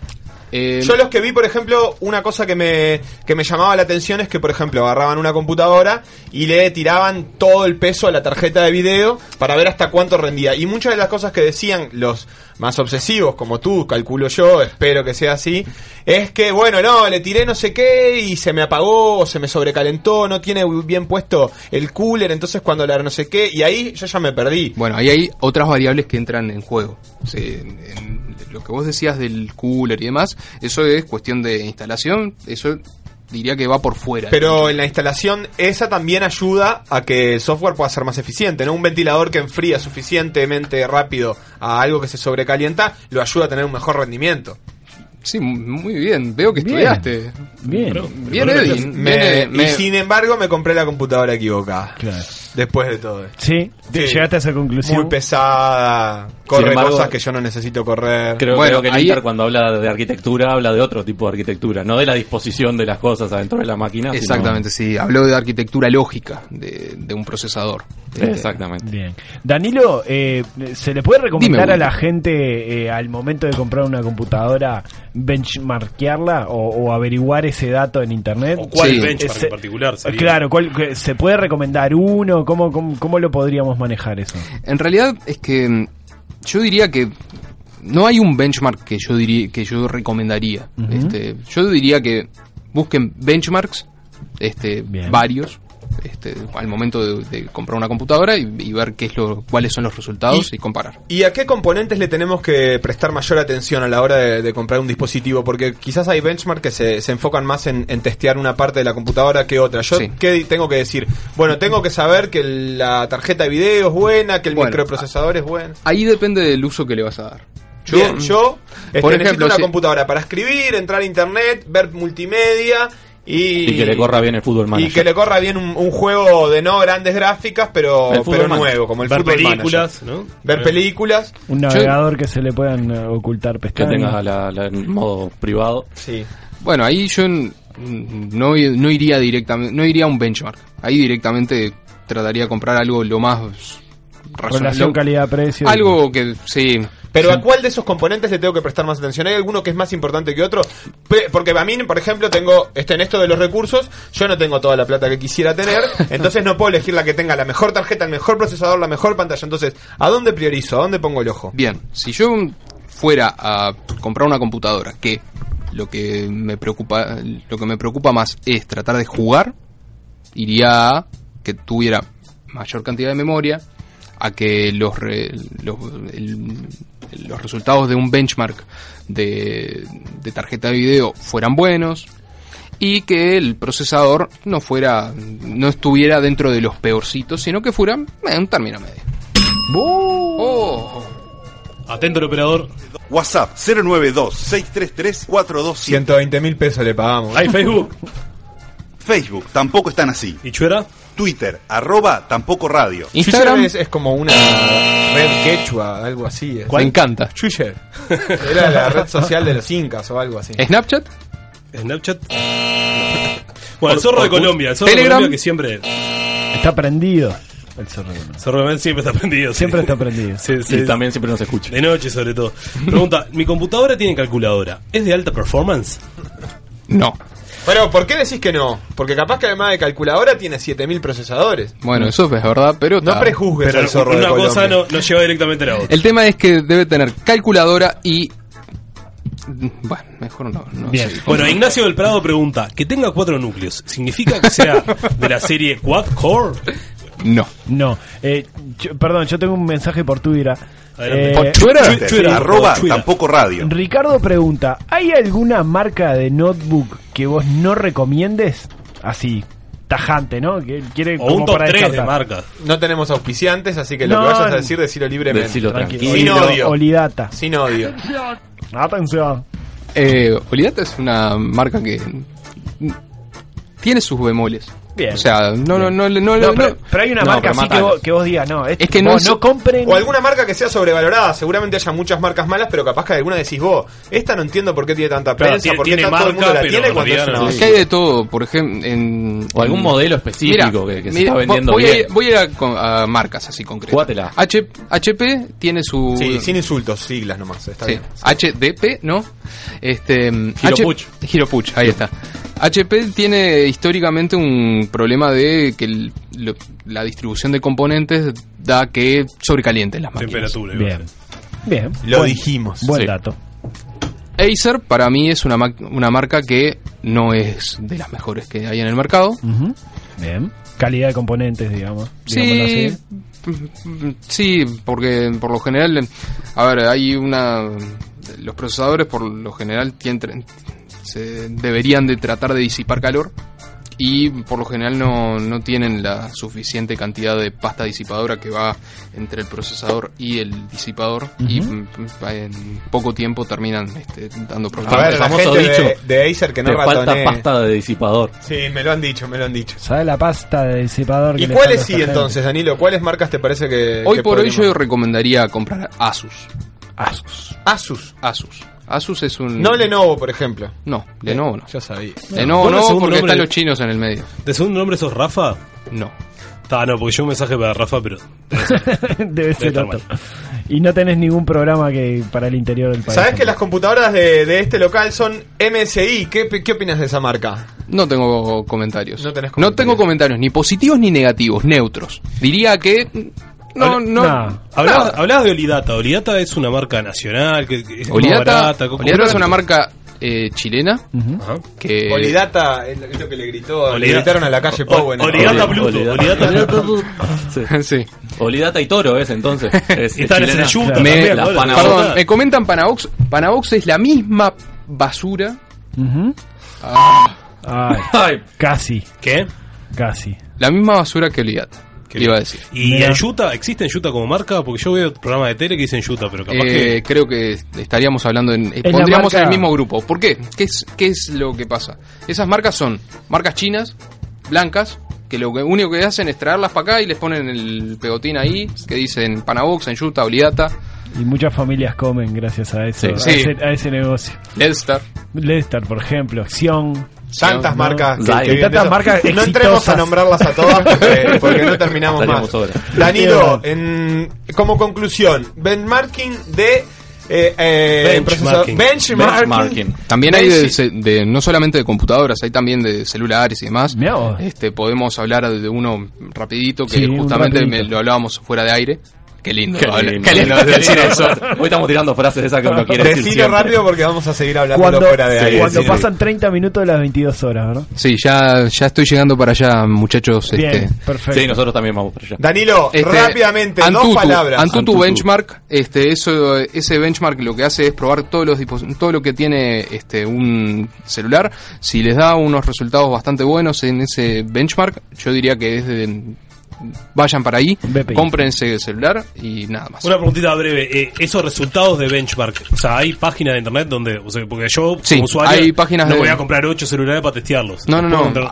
Hay páginas donde ya están indexados los resultados que Pero sean- tengo una idea. Vamos a hacer una página que se llama ben, Benchmarkeamela. Sí. Y vos pones tu máquina ahí, te da el puntaje. Está- ahora lo hablamos fuera de aire. El sábado lo, arran- lo arrancamos. Bien, por cualquier otra consulta de marcas y modelos pueden contactarse a través de, de Tampoco Twitter radio- con arroba tampoco radio, arroba de inmediatamente con nuestro especialista en tecnología, cualquiera de los dos Danilo, y allí podremos seguir la conversación.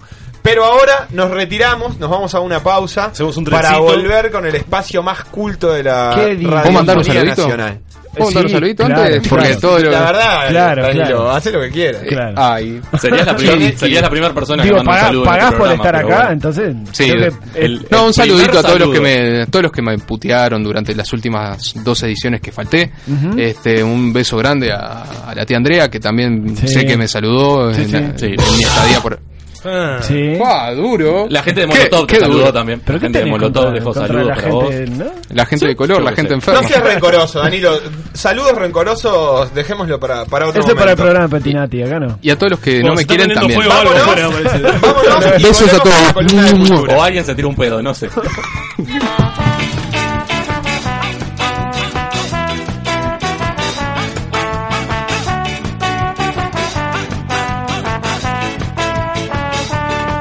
noches, está hablando Roberto Do. Yo en realidad no creo en la Navidad, no creo en la Nochebuena, no creo en los Reyes Magos, en el fin de año no creo, ¿no? Pero bueno, creo en la plata que me estoy recibiendo por participar del programa, que es poca, pero me ayuda a salir adelante. Así que un saludo grande a los muchachos que tampoco están así. Estás escuchando Tampoco están así.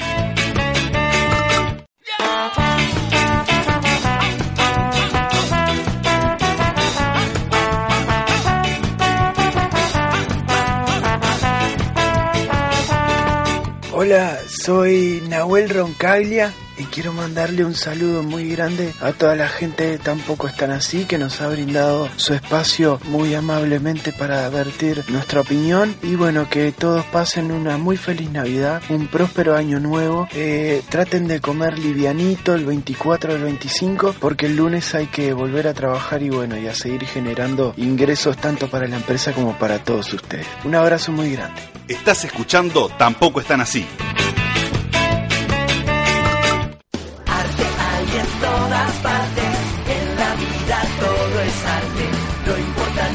Expresarte, lo que sientes lo comparte. En Tampoco están así, me gusta el arte.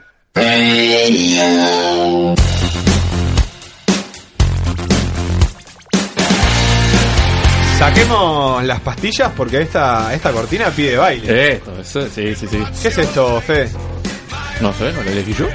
No tenemos ni la menor idea. Radio Gaga de Queen.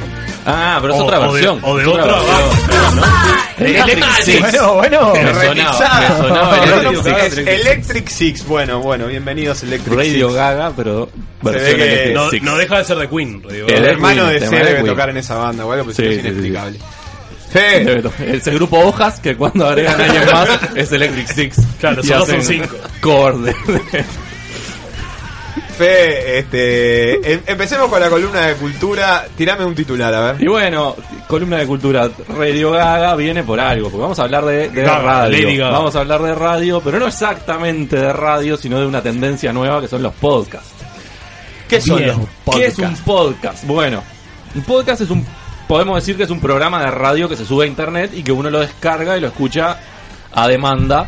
Somos un podcast prácticamente Exactamente. nosotros. Hay que hacer una división. Hay que hacer una división que es el programa de radio como el nuestro que se sube, ¿no? Pero que aparte de ser en vivo, digamos. Pero que tiene una instancia en vivo, sea online, sea en AM, en FM, en donde sea, pero tiene una instancia en vivo, entonces tiene un formato común de bloques y eso, y el podcast puro y duro Por ejemplo, el podcast no tiene publicidad. Puede tener, no, no tiene tandas, no tiene un formato tan establecido como el de un programa de radio normal. Claro. Eh, no tiene una duración fija, por ejemplo. Puedes tener un podcast que a veces dura una hora cuarenta y a veces te dura dos horas y a veces te dura una hora. Estoy empezando a pensar que es una palabra linda para decirle a un audio que está subido a internet. Eh, en parte sí, pero bueno, ta, mantienen una lógica interna, tienen, tienen una, una regularidad. ¿Y por qué se llama podcast? Perdón, ¿Es una perdón, sigla? ¿y quién- quién es? ¿Quién miró? ¿Y ¿Quién esta voz? Del más allá. ¿Tiene blanco? Nos metimos de vivo en el estudio. ¿Cómo andás, Bienvenido, Bien, Nachito. bien. Estás Muchas gracias. lindo es un placer haber llegado tarde. Perfecto. Para ¿Qué estar podcast? es interesante la pregunta. ¿Es Tiene que una sigla? Con, con iPod. Son dos palabras cortas, Eh, sí, tipo sí. podcast. Tiene que haber, es, viene de iPod y de broadcast. O sea, es transmitir a través de un iPod. Vendría a ser la, la traducción. Bien. ¿Y eso es estricto solo cuenta como podcast cuando es desde un iPod? No, pero bueno, ta, la- la- las Le- primeras. origen sí. Claro, esto nació en el 2004 y fue a través de, de- de iTunes de, y del ser- servicio de, de los iPod. Entonces quedó eso del, del Cuando, podcast. cuando el finado Steve estaba. Cuando el final Steve estaba bien. Duración promedio de un podcast. Y bueno, hay de lo que quieras. Tenés desde dos horas y pico a podcasts que son de tres minutos, que te pasan un tema, una canción y se termina el podcast. Qué ladri. Eh, claro. Tirame una palabra, Claro, claro. ¿Y por qué es un podcast si es una canción de tres minutos? ¿Qué, Y porque tiene. lo hace ser un podcast? Lo hace ser un podcast el hecho de que se sube a internet y que tiene solo ese formato que no sale en ninguna radio, que no sale en ningún lado. Entonces es un podcast al cual vos te suscribís y cada vez que sale un, un programa nuevo te llega el programa y vos lo escuchás. El programa en este caso consta de tres minutos, o sea, de escuchar un tema. Fede, entonces hay podcasts que, que siguen una línea de, de mucho tiempo y que, por ejemplo, me imagino cada determinado tiempo cuelgan un, un, un audio y que van generando una audiencia y por lo tanto hay podcasts más famosos que otros, no es cualquier cosa hay- hay- tirada al azar en la web. Sí, hay, hay podcasts que se han vuelto muy famosos, hay podcasts de varios géneros distintos. Hay podcasts de música, de, de- de rock. Pegó mucho en la electrónica el, el podcast. Todos lo- los DJs salados así tienen su programa, que normalmente es mensual. eh, pero hablo de Hardwell, Tiesto, eh, Armin Van Buren. eh, Oh, gente grosa. Claro. Salado, salado, en serio. Sí, sí, está bueno. Lo- los y en grandes. ese caso, Me, me bebucizo rápidamente. Lo, Por- lo- lo pido por perdón. ejemplo, eh, eh, Van Buren es lo que más, tipo, pa- Yo pensé que estaba repasando la línea de cuatro, de cuatro del Ajax y me, y me empecé a entregar. Este, en, en- en este caso, este, est- esta gente que sube un podcast, ¿en qué consiste? Lo que me cuesta en estos, decir casos, la palabra podcast. en estos casos consiste en un programa normalmente música, mensual de ellos pasando música y hablando, diciendo dónde van a estar y ese tipo me de cosas. cuesta ¿no? mucho la modernidad, porque estoy todo Claro, el tiempo pero bueno, te llevo, decir te que- llevo a cosas más, mo- más normales. Sí, eh, te pido por favor que hay, me... hay despacito, muchos, despacito. Hay muchos que son de divulgación científica. Por ejemplo, Neil deGrasse Tyson, ¿lo tienen? Sí, Moreno Elemento. Moreno Elemento que conduce Cosmos y... Que fue actor de Ah, una película el que está reeditando También, sí. la, la famosa serie de Carl Exactamente, Sagan. la serie de Carl Sagan. Sí, sí, sí, sí. Fue alumno de Carl Sagan. Y bueno, ese tiene un podcast este, muy interesante que se llama Star Talk, o sea, charla de, de estrellas, donde Está habla doblado de- al español, ¿no? Bueno, no. Este, hay mucho podcast en inglés, pero bueno, está.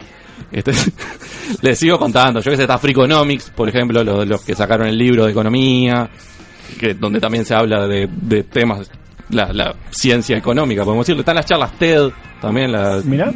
Todas esas tienen un programa donde llevan a los invitados y siguen hablando. Hay uno para niños que es Podcast Juntas.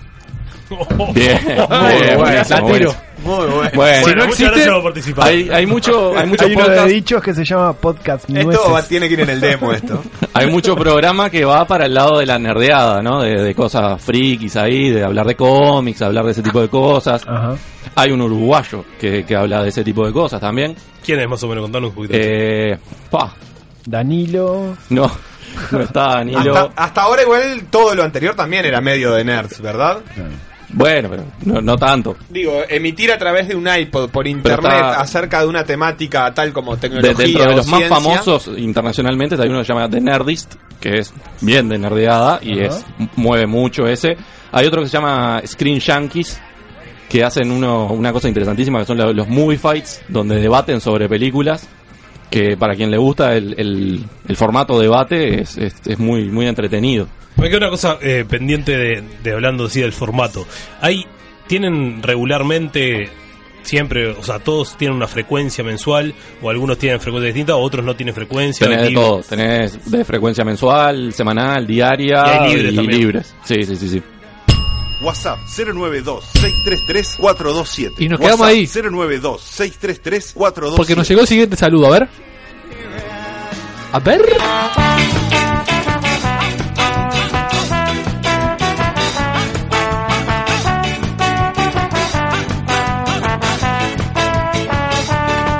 Hola compañeros de Tampoco Están Así. Los compañeros productores del programa me piden que haga un repaso de por qué es importante festejar esta Navidad desde mi punto de vista. Recordemos que la Navidad, como tantos otros, es un invento uruguayo que los compañeros campeones olímpicos de 1924 idearon cuando volvieron a Uruguay. Recordemos que los compañeros campeones inventaron la vuelta olímpica y cuando volvían en el barco robaron el free shop del buquebús. A partir de ese notable invento de robarle al imperio, tenían que buscar una manera de bajarlo, la cantidad inmensa de, cosas que habían robado y resulta que el Vasco Sea, que había cambiado, había cambiado remera con un jugador de Hungría en las semifinales, era el encargado de la misión. El Vasco, en el último día de la travesía, encontró una botella de caña que había quedado para atrás, se la tomó toda y se puso la camiseta de Hungría. En ese estado, el Vasco Sea intentó bajar al barco con una bolsa de arpillera gigante llena de todos los regalos que se habían robado del free shop del buquebú los compañeros campeones olímpicos. Y con la remera roja, visiblemente borracho, intentó tirarse por una de las chimeneas del buque principal. En ese momento fue que quedó instaurada la tradición, porque todo el mundo estaba mirando en el puerto la llegada del equipo, y quedó instalada la tradición de que un gordo borracho vestido de rojo intente traspasar regalos clandestinamente para adentro. Esta tradición hay que mantenerla, porque se ve notoriamente amenazada por tradiciones que no son uruguayas, que voy a pasar a numerar. La principal de ellas, el Halloween, las Pascuas, el 19 de abril y tantas otras festividades que nos quieren imponer los del imperio y del capital. Así que les digo, uruguayos, festejen la Navidad, festejen, uruguayos, festejen. Estás escuchando Tampoco están así.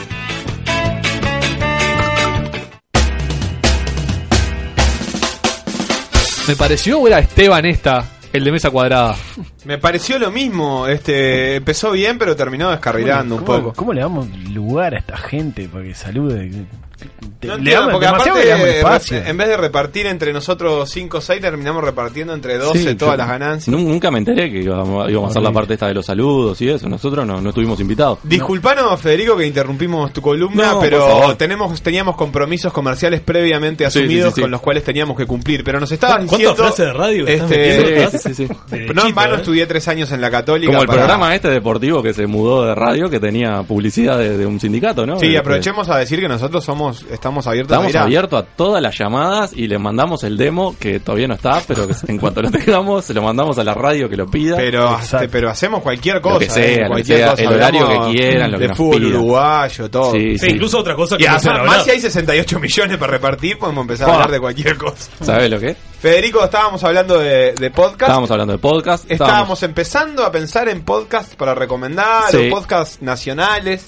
Sí, estábamos hablando de podcast y todos en inglés, lo que he nombrado hasta ahora. Y bueno, se podrán preguntar, che, en Uruguay no pasa nada con los podcasts. Che, en Uruguay no pasa nada con los podcasts. Sí, pasa, pasa cosas con los podcasts. Hay, hay algunos uruguayos. Por un lado está Dovcast, que lo, lo maneja Miguel Ángel Dobrich. Miguel Ángel Dobrich este, divide las aguas, yo eso lo sé, es, es amarlo o odiarlo. Por eso es me- porque es Dobrich, Dovcast. Muy bien, estás, estás metidito en el partido. La agarré, metidito, bien, bien. Podcast lo entendiste, Dovcast lo entendiste. Bien, y Dovcast vendría a ser un canal de podcast, porque tiene varios programas distintos. Tiene uno que se llama Montevideo No, que lo conduce él solo, donde hace entrevistas. Tiene otro que es nuevo, que está Deep Shit, que es con Banchero. No Banchero de AUF, sino Salvador. lástima, porque era mucho Un Salvador. Banchero. Palco. Un podcast Sí, de Palco. Banchero Solo dice Palco y se va, Sí, es un y podcast tiene de la parte segundos. de Vera Basket, de lo que sale ahí por, por Vera TV, está en el podcast, este lo pueden escuchar por ahí. Carlos Tanco y Martín Simani. Sí. Pero bueno, este vamos a recomendar algún podcast más más Serio. más más serio, más más polenta, que es la gente de la Tortulia. Tortulia, no tertulia. Tortulia de tortuga. ¿Se llama La Tortulia La o la gente de la Tortulia. No, no, La Tortulia. La Tortulia Podcast, que ya tienen dos años, dos años en, iba a decir al aire, pero no es al aire en este caso, serían dos años colgados, subiendo programas, ya tienen 81 capítulos. Opa. ¿De Sí. qué trata? Y es un programa, ellos se definen de este un drama humano hilarante, así se definen ellos. Hablan de historia, pero en realidad hablan de historias. Cuentan la historia de una persona o de un hecho una batalla romana, un dictador de Centroamérica, desarrolladito el tema, dos horas y 40, una cosa así, duran los programas, con un tema solo, pero muy bien llevado, entretenido. ¿Y quiénes lo llevan adelante? Porque hay que estar preparado para eso. Más allá de los nombres, hay historiadores. Sí, sí. Uno es economista, uno de ellos le, le- le busca todo el costado de, de- de economía y el otro es, hasta donde tengo entendido, profesor de historia, Diego Solar. Si, si me corrige en algún momento, se lo agradezco. Pero tengo entendido que es profesor de historia. ¿Graban todos juntos? ¿Cómo- ¿Cómo es la mecánica? No, no, no graban juntos. In- incluso uno está viviendo en Panamá y el otro está viviendo acá. Mensaje de WhatsApp, digamos. Sí, sí, WhatsApp. lo hacen. WhatsApp. sí. Claro. No, es como un mesa cuadrada, mucho más serio y no mucho más. Claro, claro, con gente que sabe de lo que está hablando. Con gente que sabe de lo que está hablando. Exacto. Incluso está bueno porque en, en su página y en donde podés conseguir el programa te dan la bibliografía, de dónde sacaron la data de lo que están hablando. Interesantísimo. Por si te colgaste tanto con el tema que querés ir a leer los libros o a ver las películas o a hacer lo que hicieron ellos para armar ese programa. ¿Tiene alguna conexión con ese bloque de La venganza será terrible, donde se desarrolla así algo histórico? O sea, ¿vos te, te trae, te conecta con eso o dirías que no tiene nada que ver?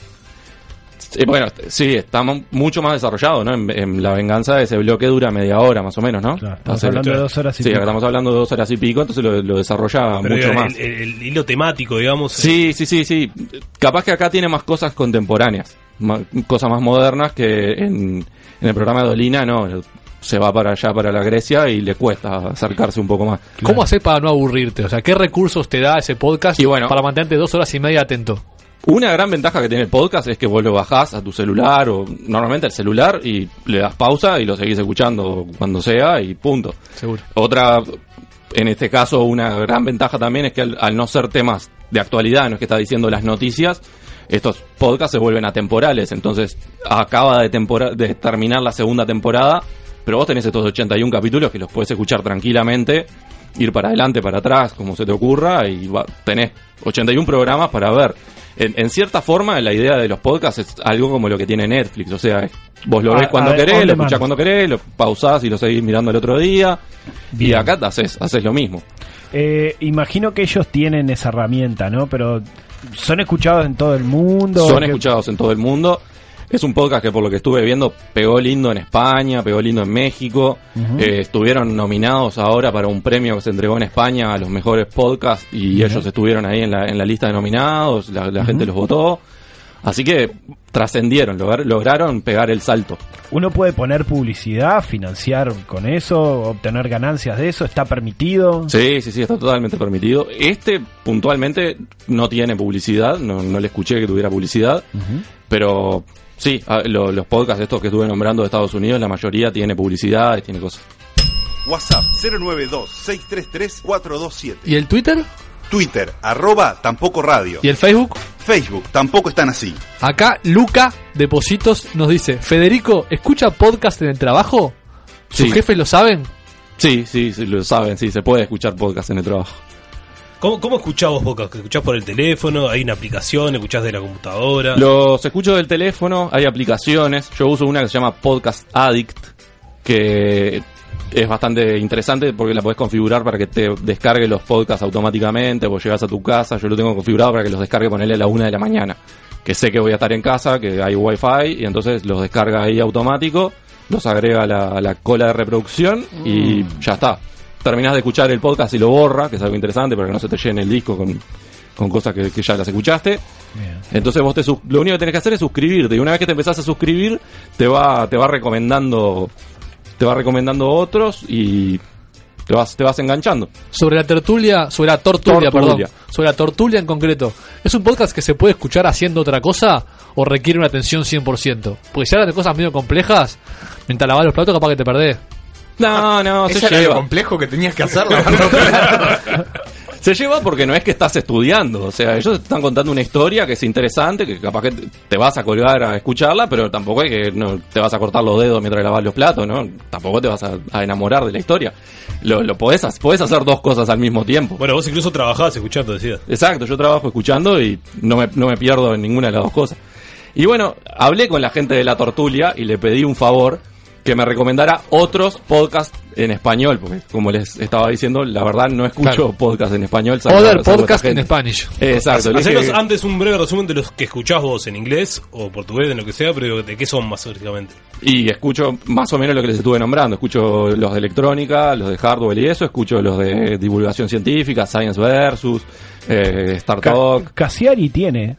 Cassiari Casi- tiene. Casi sí. seguro que tiene. No sé. Hay que no- buscar Orsa. Te decían podcast. en español, la verdad que. Pero. ¿Qué No, más? No decía lo de la tortura. Sí, que la tortura. Le pregunté a esta gente y me recomendaron un podcast uruguayo que se llama Balance Negativo, que es más de, de cultura pop, libros, películas, cómics, ese tipo de cosas. Un podcast uruguayo que se llama Balance Negativo es como una, Sí. una descripción, una síntesis perfecta de La- Hablan de Uruguay. del paisito. Sí, sí. Al borde del matemáticamente tenemos chance. El canal se llama Todo es Gris. sí. Pero no, pero está, está, está interesante, lo escuché, porque como me lo recomendaron, dije, vamos a ver de qué va, y lo escuché y me, me gustó. ¿Quién lo conduce? ¿Algo tenés? No, no, no, no, no, no. Tampoco a andar dándole vida a cualquiera. Hay Google. Claro. Hay Google y ahí, ahí están los motores estos para buscar, para buscar podcast. Y bueno, y me recomendaron otro que se llama Noviembre Nocturno, que este es español y es de relatos clásicos de terror. Que es otra cosa que se hace en los podcasts. Leer eh, libros o contar, o hay, hay podcasts de ficción, que son tipo novelas o radionovelas con capítulos que te los van pasando así. Y bueno, para terminar, lo que les hago es la- las recomendaciones de cómo conseguir los podcasts. Claro. Hacela. Cómo, cómo buscar. Y bueno, para buscar podcast en español hay una página que también tiene una aplicación que es iVox. I B corta O O X. iBooks. iVox. Y B Eh, corta o X. I B corta O X. Ahí le recomienda, tiene un ranking, tiene todo. Y también te va recomendando, a medida que te suscribís a un podcast, te va recomendando otros del estilo. Entonces Lindo. es interesante. Ya les nombré la, la aplicación esta que es de Android, a Podcast Addict. Y bueno, está, en el mundo de la manzanita es iTunes. Eh, morís en iTunes. Me meto para recomendar un, a los que nos gusta el fútbol eh, un podcast español que se llama Ecos del Fútbol o algo por el estilo. Que tiene un par de espacios muy interesantes, así que si alguien lo quiere buscar, eh, puede, puede hacerlo. Particularmente tiene uno que se llama La Aventura Original, Sí. que cuenta de una manera bastante alternativa y un poco histórica eh, historias de algunos jugadores de fútbol o técnicos que están muy buenos. Busquen la de Godín o busquen la de Arsen Wegener que, que son imperdibles. Pero viste, eso que estás diciendo es algo que, que tiene de bueno los podcasts. Esa es la- lo de la atemporalidad que decía, que podés buscar un programa que salió hace seis meses, ponele, y escucharlo sin ningún problema. Te hago que una pregunta, Fe, eh, vinculada a eso. Eh, Tampoco es tan así. ¿Tiene podcast o no tiene podcast o no califica? Y O podría tenerlo. Tendríamos que tenerlo. Tendríamos que tenerlo. Estamos en Mixcloud, nos pueden escuchar ahí. Mixcloud no es un podcast. No No, es un llegamos. podcast, a eso. no es un Entonces yo podcast. retiro mi recomendación anterior. Pero creo. vamos a tener podcast muy pronto porque estuve averiguando eso. Antes de llevarnos ya está paso. despedido la persona que, Antes que tenía que Todo por la misma podcast. plata, ¿eh? Sí, Antes de llevarnos al espacio, yo te quería preguntar por qué este cambio tecnológico, digamos. Ah, En otras ediciones viniste con una tablet y ahora un cuaderno. Se me rompió la computadora y en la tablet escribir eh, es un parto. Bueno, tenemos a un especialista ahí de. Sí, después te puedo sí, sí, sí, recomendar. sí. mucho benchmarking, pero no, no entendió que lo pasaba no, no canta. Estamos terminando esta apasionante columna de cultura que promete regresar el jueves que viene. Sí. Eh, sin falta, ya te dejamos comprometido. El jueves Y- que viene sí, también. el jueves Tres que viene. jueves seguidos de cultura. Sí, Sí. exactamente. Lo que pasa que ¿No es- la querían la dicen, columna de cultura? Los orientales son tan ilustrados como valientes y en este caso vamos y la van a, alargando y todo, raro. esto. Vamos a seguir con ello. Toma, firma acá, viste, firma acá. Nos vamos Para no a, quererla, a ir ¿eh? a una tanda con un montón de contenido censurado que, que no entra porque nos sobra contenido. Y volvemos en cualquier momento. Ya veo a Blanco acomodándose el peluquín para empezar esta mesa cuadrada. Es terrible lo de Blanco. Pañuelo que sale de. Aparte del rojo. bolsillo. Es terrible. Ponerse un es que una se mezcla de Julio. Ríos con Banchero, no sé, no sé qué es. llévatelo, llévatelo. Tampoco están así. Hola, ¿qué tal? Muy buenas noches. Bienvenidos a una emisión más de Mesa Cuadrada. Ni un mensaje. Muy buenas noches, bienvenidos a Mesa Cuadrada, este espacio de reflexión que cada jueves nos hace terminar con las mejores opiniones y pensamientos de nuestros panelistas. Para empezar, mandarle un fuerte abrazo a un ausente en la jornada de hoy, Raúl, el arquitecto, que por un problema de salud no pudo estar aquí. Le mando un saludo, me quedo muy tranquilo de que está atendido a través de FONASA. Otro logro del gobierno del Frente Amplio y Raúl va a estar en buenas manos. Creo que debe apuntar, es, Raúl, ¿no? eh, es un invento uruguayo el FONASA. Ahí me dicen, me dicen por mensaje No, que no, eh. está internado en la sala 3 del hospital militar. Pero bueno, un saludo para él. Esteban, Bueno, ¿cómo falso. estás? Eh, estoy muy compungido. ¿Por? No sé, pero qué palabra compungido.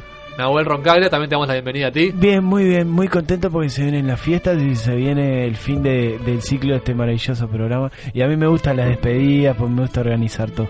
Muy bien. Beu Lopetegui Pons, ¿cómo estás? Todo bien, todo bien, chicos. La verdad que una alegría, como siempre, estar acá junto a ustedes. Roberto No, un saludo para usted también. Hola, yo estoy medio mal, pero me tomé un jarabe amadillo de este y, y un poco como que levanté. ¿No quiere levantar un poco la silla que está también reclinada además? No, no, no. Así estoy bien, muchas Aquí está gracias. cómodo, bueno, muy bien. Acá se puede estar siempre cómodo, ¿no? Para tirar opiniones y que la gente sepa qué pensamos todos nosotros, más que nada ustedes, que son los verdaderos líderes y formadores de opinión. Dos temas, No, ¿bien? no, no, vos también sos formador de opinión. No nos pases pegaste, a ¿eh? nosotros. No Linda nos pases camisa. a nosotros la responsabilidad. No nos pases a nosotros. en las mangas tiene botones la camisa. Ojo. Esto es de manos del Uruguay, otro invento uruguayo. ¿Sabían que la camisa es un invento uruguayo? ¿Sabían que la camisa es un Muy invento uruguayo? muy interesante aporte. ¿Sabes por qué? Porque se hacía con las dos mitades de la vaca, se le ponían botones al cuero y se prendía adelante, al contrario de la remera que se pone como una sola pieza.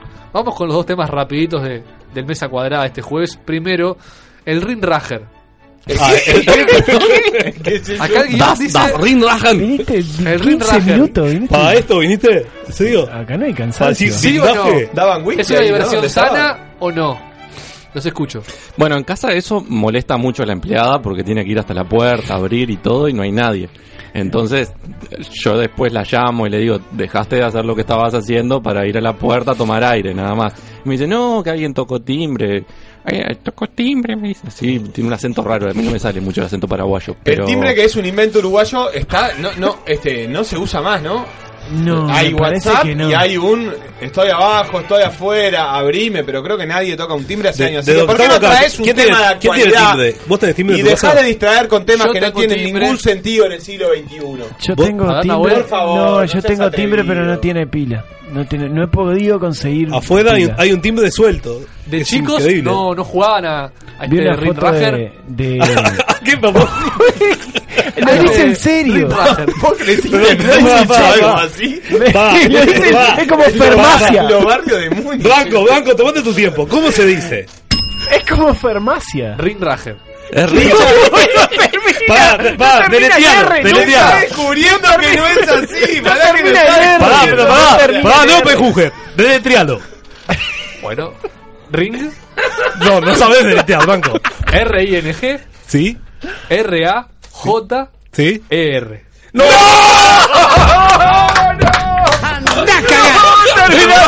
Terminá acá. Eso es eso es el alemán, Blanco. Andate, María Julia Muñoz, mirá lo que hiciste. Pará, no. Eh, capaz que está hablando de otra cosa. Capaz que está hablando Claro. de un videojuego. Eso es otro juego distinto. ¿Qué, ¿Qué es el? ¿Dónde La vendosa. Ustedes acá para desasnarme y ¿Con desasnarnos. quién jugabas? se- con cómo se con dice? Otto, Peter, Dieter ¿Cómo se dice, compañeros? Dindaje. Dindaje. Dindaje. Hasta a él se le entiende mejor. Sin la E de esa de final. compañero, no nos riamos de él. Seguramente no, no, no tuvo oportunidad de estar en una escuela pública uruguaya y haber aprendido bien el lenguaje. Como por ejemplo cuando jugábamos al fútbol y la escuela pública uruguaya, ¿cómo le dice a ese juego donde se tira de un arco a otro? El Richard. Y la escuela privada, la que iría blanco, le diría el, el Recha, el, El no sé qué, en el colegio alemán donde Reche. aprendiste a decir rinraje. ¿Cómo para vos existía? Porque está bueno descubrir infancia también, Blanco. ¿Cómo jugabas vos? ¿Al Rindraje? ¿Qué? Claro, Bueno, corrigió, el, el Dindager, ¿qué es? Porque Bueno, yo tiré el tema, capaz que lo conocían todos, pero evidentemente no, no fue de recibo. no, conocemos Dindager. Tocar timbre y salir no. corriendo. Tocar timbre y Es salir parecido, corriendo. es Es parecido. Está Raúl acá. Tenemos, tenemos un tema más, Conrado. Tenemos dos minutos. Nos dicen que sí. Y es, eh, bueno, vinculado al deporte. Y es si, si alguno de ustedes es hincha de algún equipo extranjero. Imagino que todos serán de algún uruguayo, Peñarol Nacional, Defensor, Danubio, cualquiera sea él. Pero además, ¿tiene un equipo extranjero por el cual hinchen, simpaticen? Real Madrid. Sí, Nahuel, ¿por qué? Eh, me gusta su filosofía, me gusta que, que utilizan muy bien el marketing, el dinero para comprar jugadores, tienen, me gusta mucho, me gusta mucho la organización, el organigrama que tienen, gerente deportivo, me gusta mucho. Yo soy de, de la institución Atlética Cooperativa Inter de Milán. Muy bien, es el Inter de Milán que conocemos todos. Sí, es cooperativo. Qué bien. Máximo Moratti, o andás a ver quién es el presidente. Y a partir de ahí se organizan todos como cooperativa los jugadores. ¿Bebu? Eh, Toronto Maple Leaf. ¿Cómo, cómo? Toronto Maple Leaf, un cuadro de la NHL, ¿De qué? de la Na- National Hockey League. Ah, otro deporte, está bien, es válido. Sí, sí, sí, sí. ¿De qué deporte estaban hablando ustedes, chicos? Tanto Will, tanto Nahuel como el propio Esteban. Ya está, ¿no? ¿De qué deporte? Hablaban de fútbol. Ah, en fútbol soy de los empacadores, de los Green Bay Packers. Muy bien. no, pero eh, creo que fútbol Perdón, soccer. porque Ah, también del, otro, del soccer, soccer. soccer. Ah, de soccer. No, en soccer no estoy siguiendo a ningún equipo últimamente. ¿Roberto? A mí me tira mucho el Atlético de Madrid del Pato Sosa. Bien, a partir de ahí lo empezaste a seguir. Y yo creo que a partir de ahí levantó, ¿no? Venía medio tirado y cayó Pato Sosa, hizo la presentación fulgurante. Pato Sosar. Pator Sosa. Bueno, creo que es momento de despedirnos. Capaz que podemos jugar al Ring Rager algún día. Sí, si nos enseñás cómo se juega, porque acá... Estoy choqueado. Esteban, Nahuel, Bebu, Roberto. Qué lindo que jugar ¿Un al rindraje en el interior, que, que uno aplaude, ¿no? Entonces pararse en una puerta, aplaudir y salir corriendo. Señora. y salir corriendo. Señora. ¿Algún mensaje de fin de año que quieran agregar? Amigos. Pero nos queda un programa. Yo ya grabé mi mensaje de, de fin de año. venís más, ¿no? Banco. Banco tiró la toalla hace rato. Estamos en tiempo de despedidas, de mensajes, de saludos. A mí me No. gustaría que nos cuentes un poquito en, en qué andabas hoy, Banco. Yo le quiero mandar un saludo a los 3.200.000 uruguayos y voy a arrancar. Un saludo para Juan Pedro Rodríguez. Un saludo para Marcelo No, Toñaza. Un saludo... Toñaza. ¿Qué? Existe, estoy acá traje el hermano de listado de los 3.200.000 Pero uruguayos y lo voy a te vas saludar a, uno te vas por a uno. perder así. Tenés Este- que hacerlo por orden A alfabético. La A. Por orden. Eh, No, un saludo la para N. Diego Aval. Un saludo para Néstor Furtado. Un saludo A ver, para Bebu, Javier Esteban. Roberto. ¿Algún saludo o nos despedimos? Un saludo para Roberto Más. Eh, No, no, felicidades y que bueno, que Un la gente para pase pase bien y ojo con los paros en los supermercados. Un saludo para que va- parece que van a haber 22, 23 y 24 Un saludo ediciones. Aníbal Ah, las compras con con el de los ocho de Que no te quite la alegría, ¿no? Silvia Pérez. La alegría. Un saludo para Marco Muy bien, Rubén. nos estamos Voy por despidiendo. los primeros 50, ¿eh? Mi nombre es Blanco Rodríguez. Un Recuerden saludo que para nosotros mañana es el jueves que Raúl viene. Salu- saludar rápido a Gregorio, que capaz que no lo llega Saludemos a a escuchar. Federico, el operador. Ya que estoy acá. Saludemos a Danilo. Y al viejo, y al community viejo manager. este. A Conrado. Saludemos a Conrado Y al viejo Hornos, este que, hace, que habla nuestro con la productor R, de aire. el que está acá en la mesa. Raúl, eh, Schneider. Para Raúl Antonio. Ladra, que después de lo de. Twitter el otro día se queda. Porque me Que quedan pasen 3 bien. millones 138 Hasta el próximo Vos jueves. dale, vos tranquilo. Saludo Para- para. Che, para Chechu. Para Roberto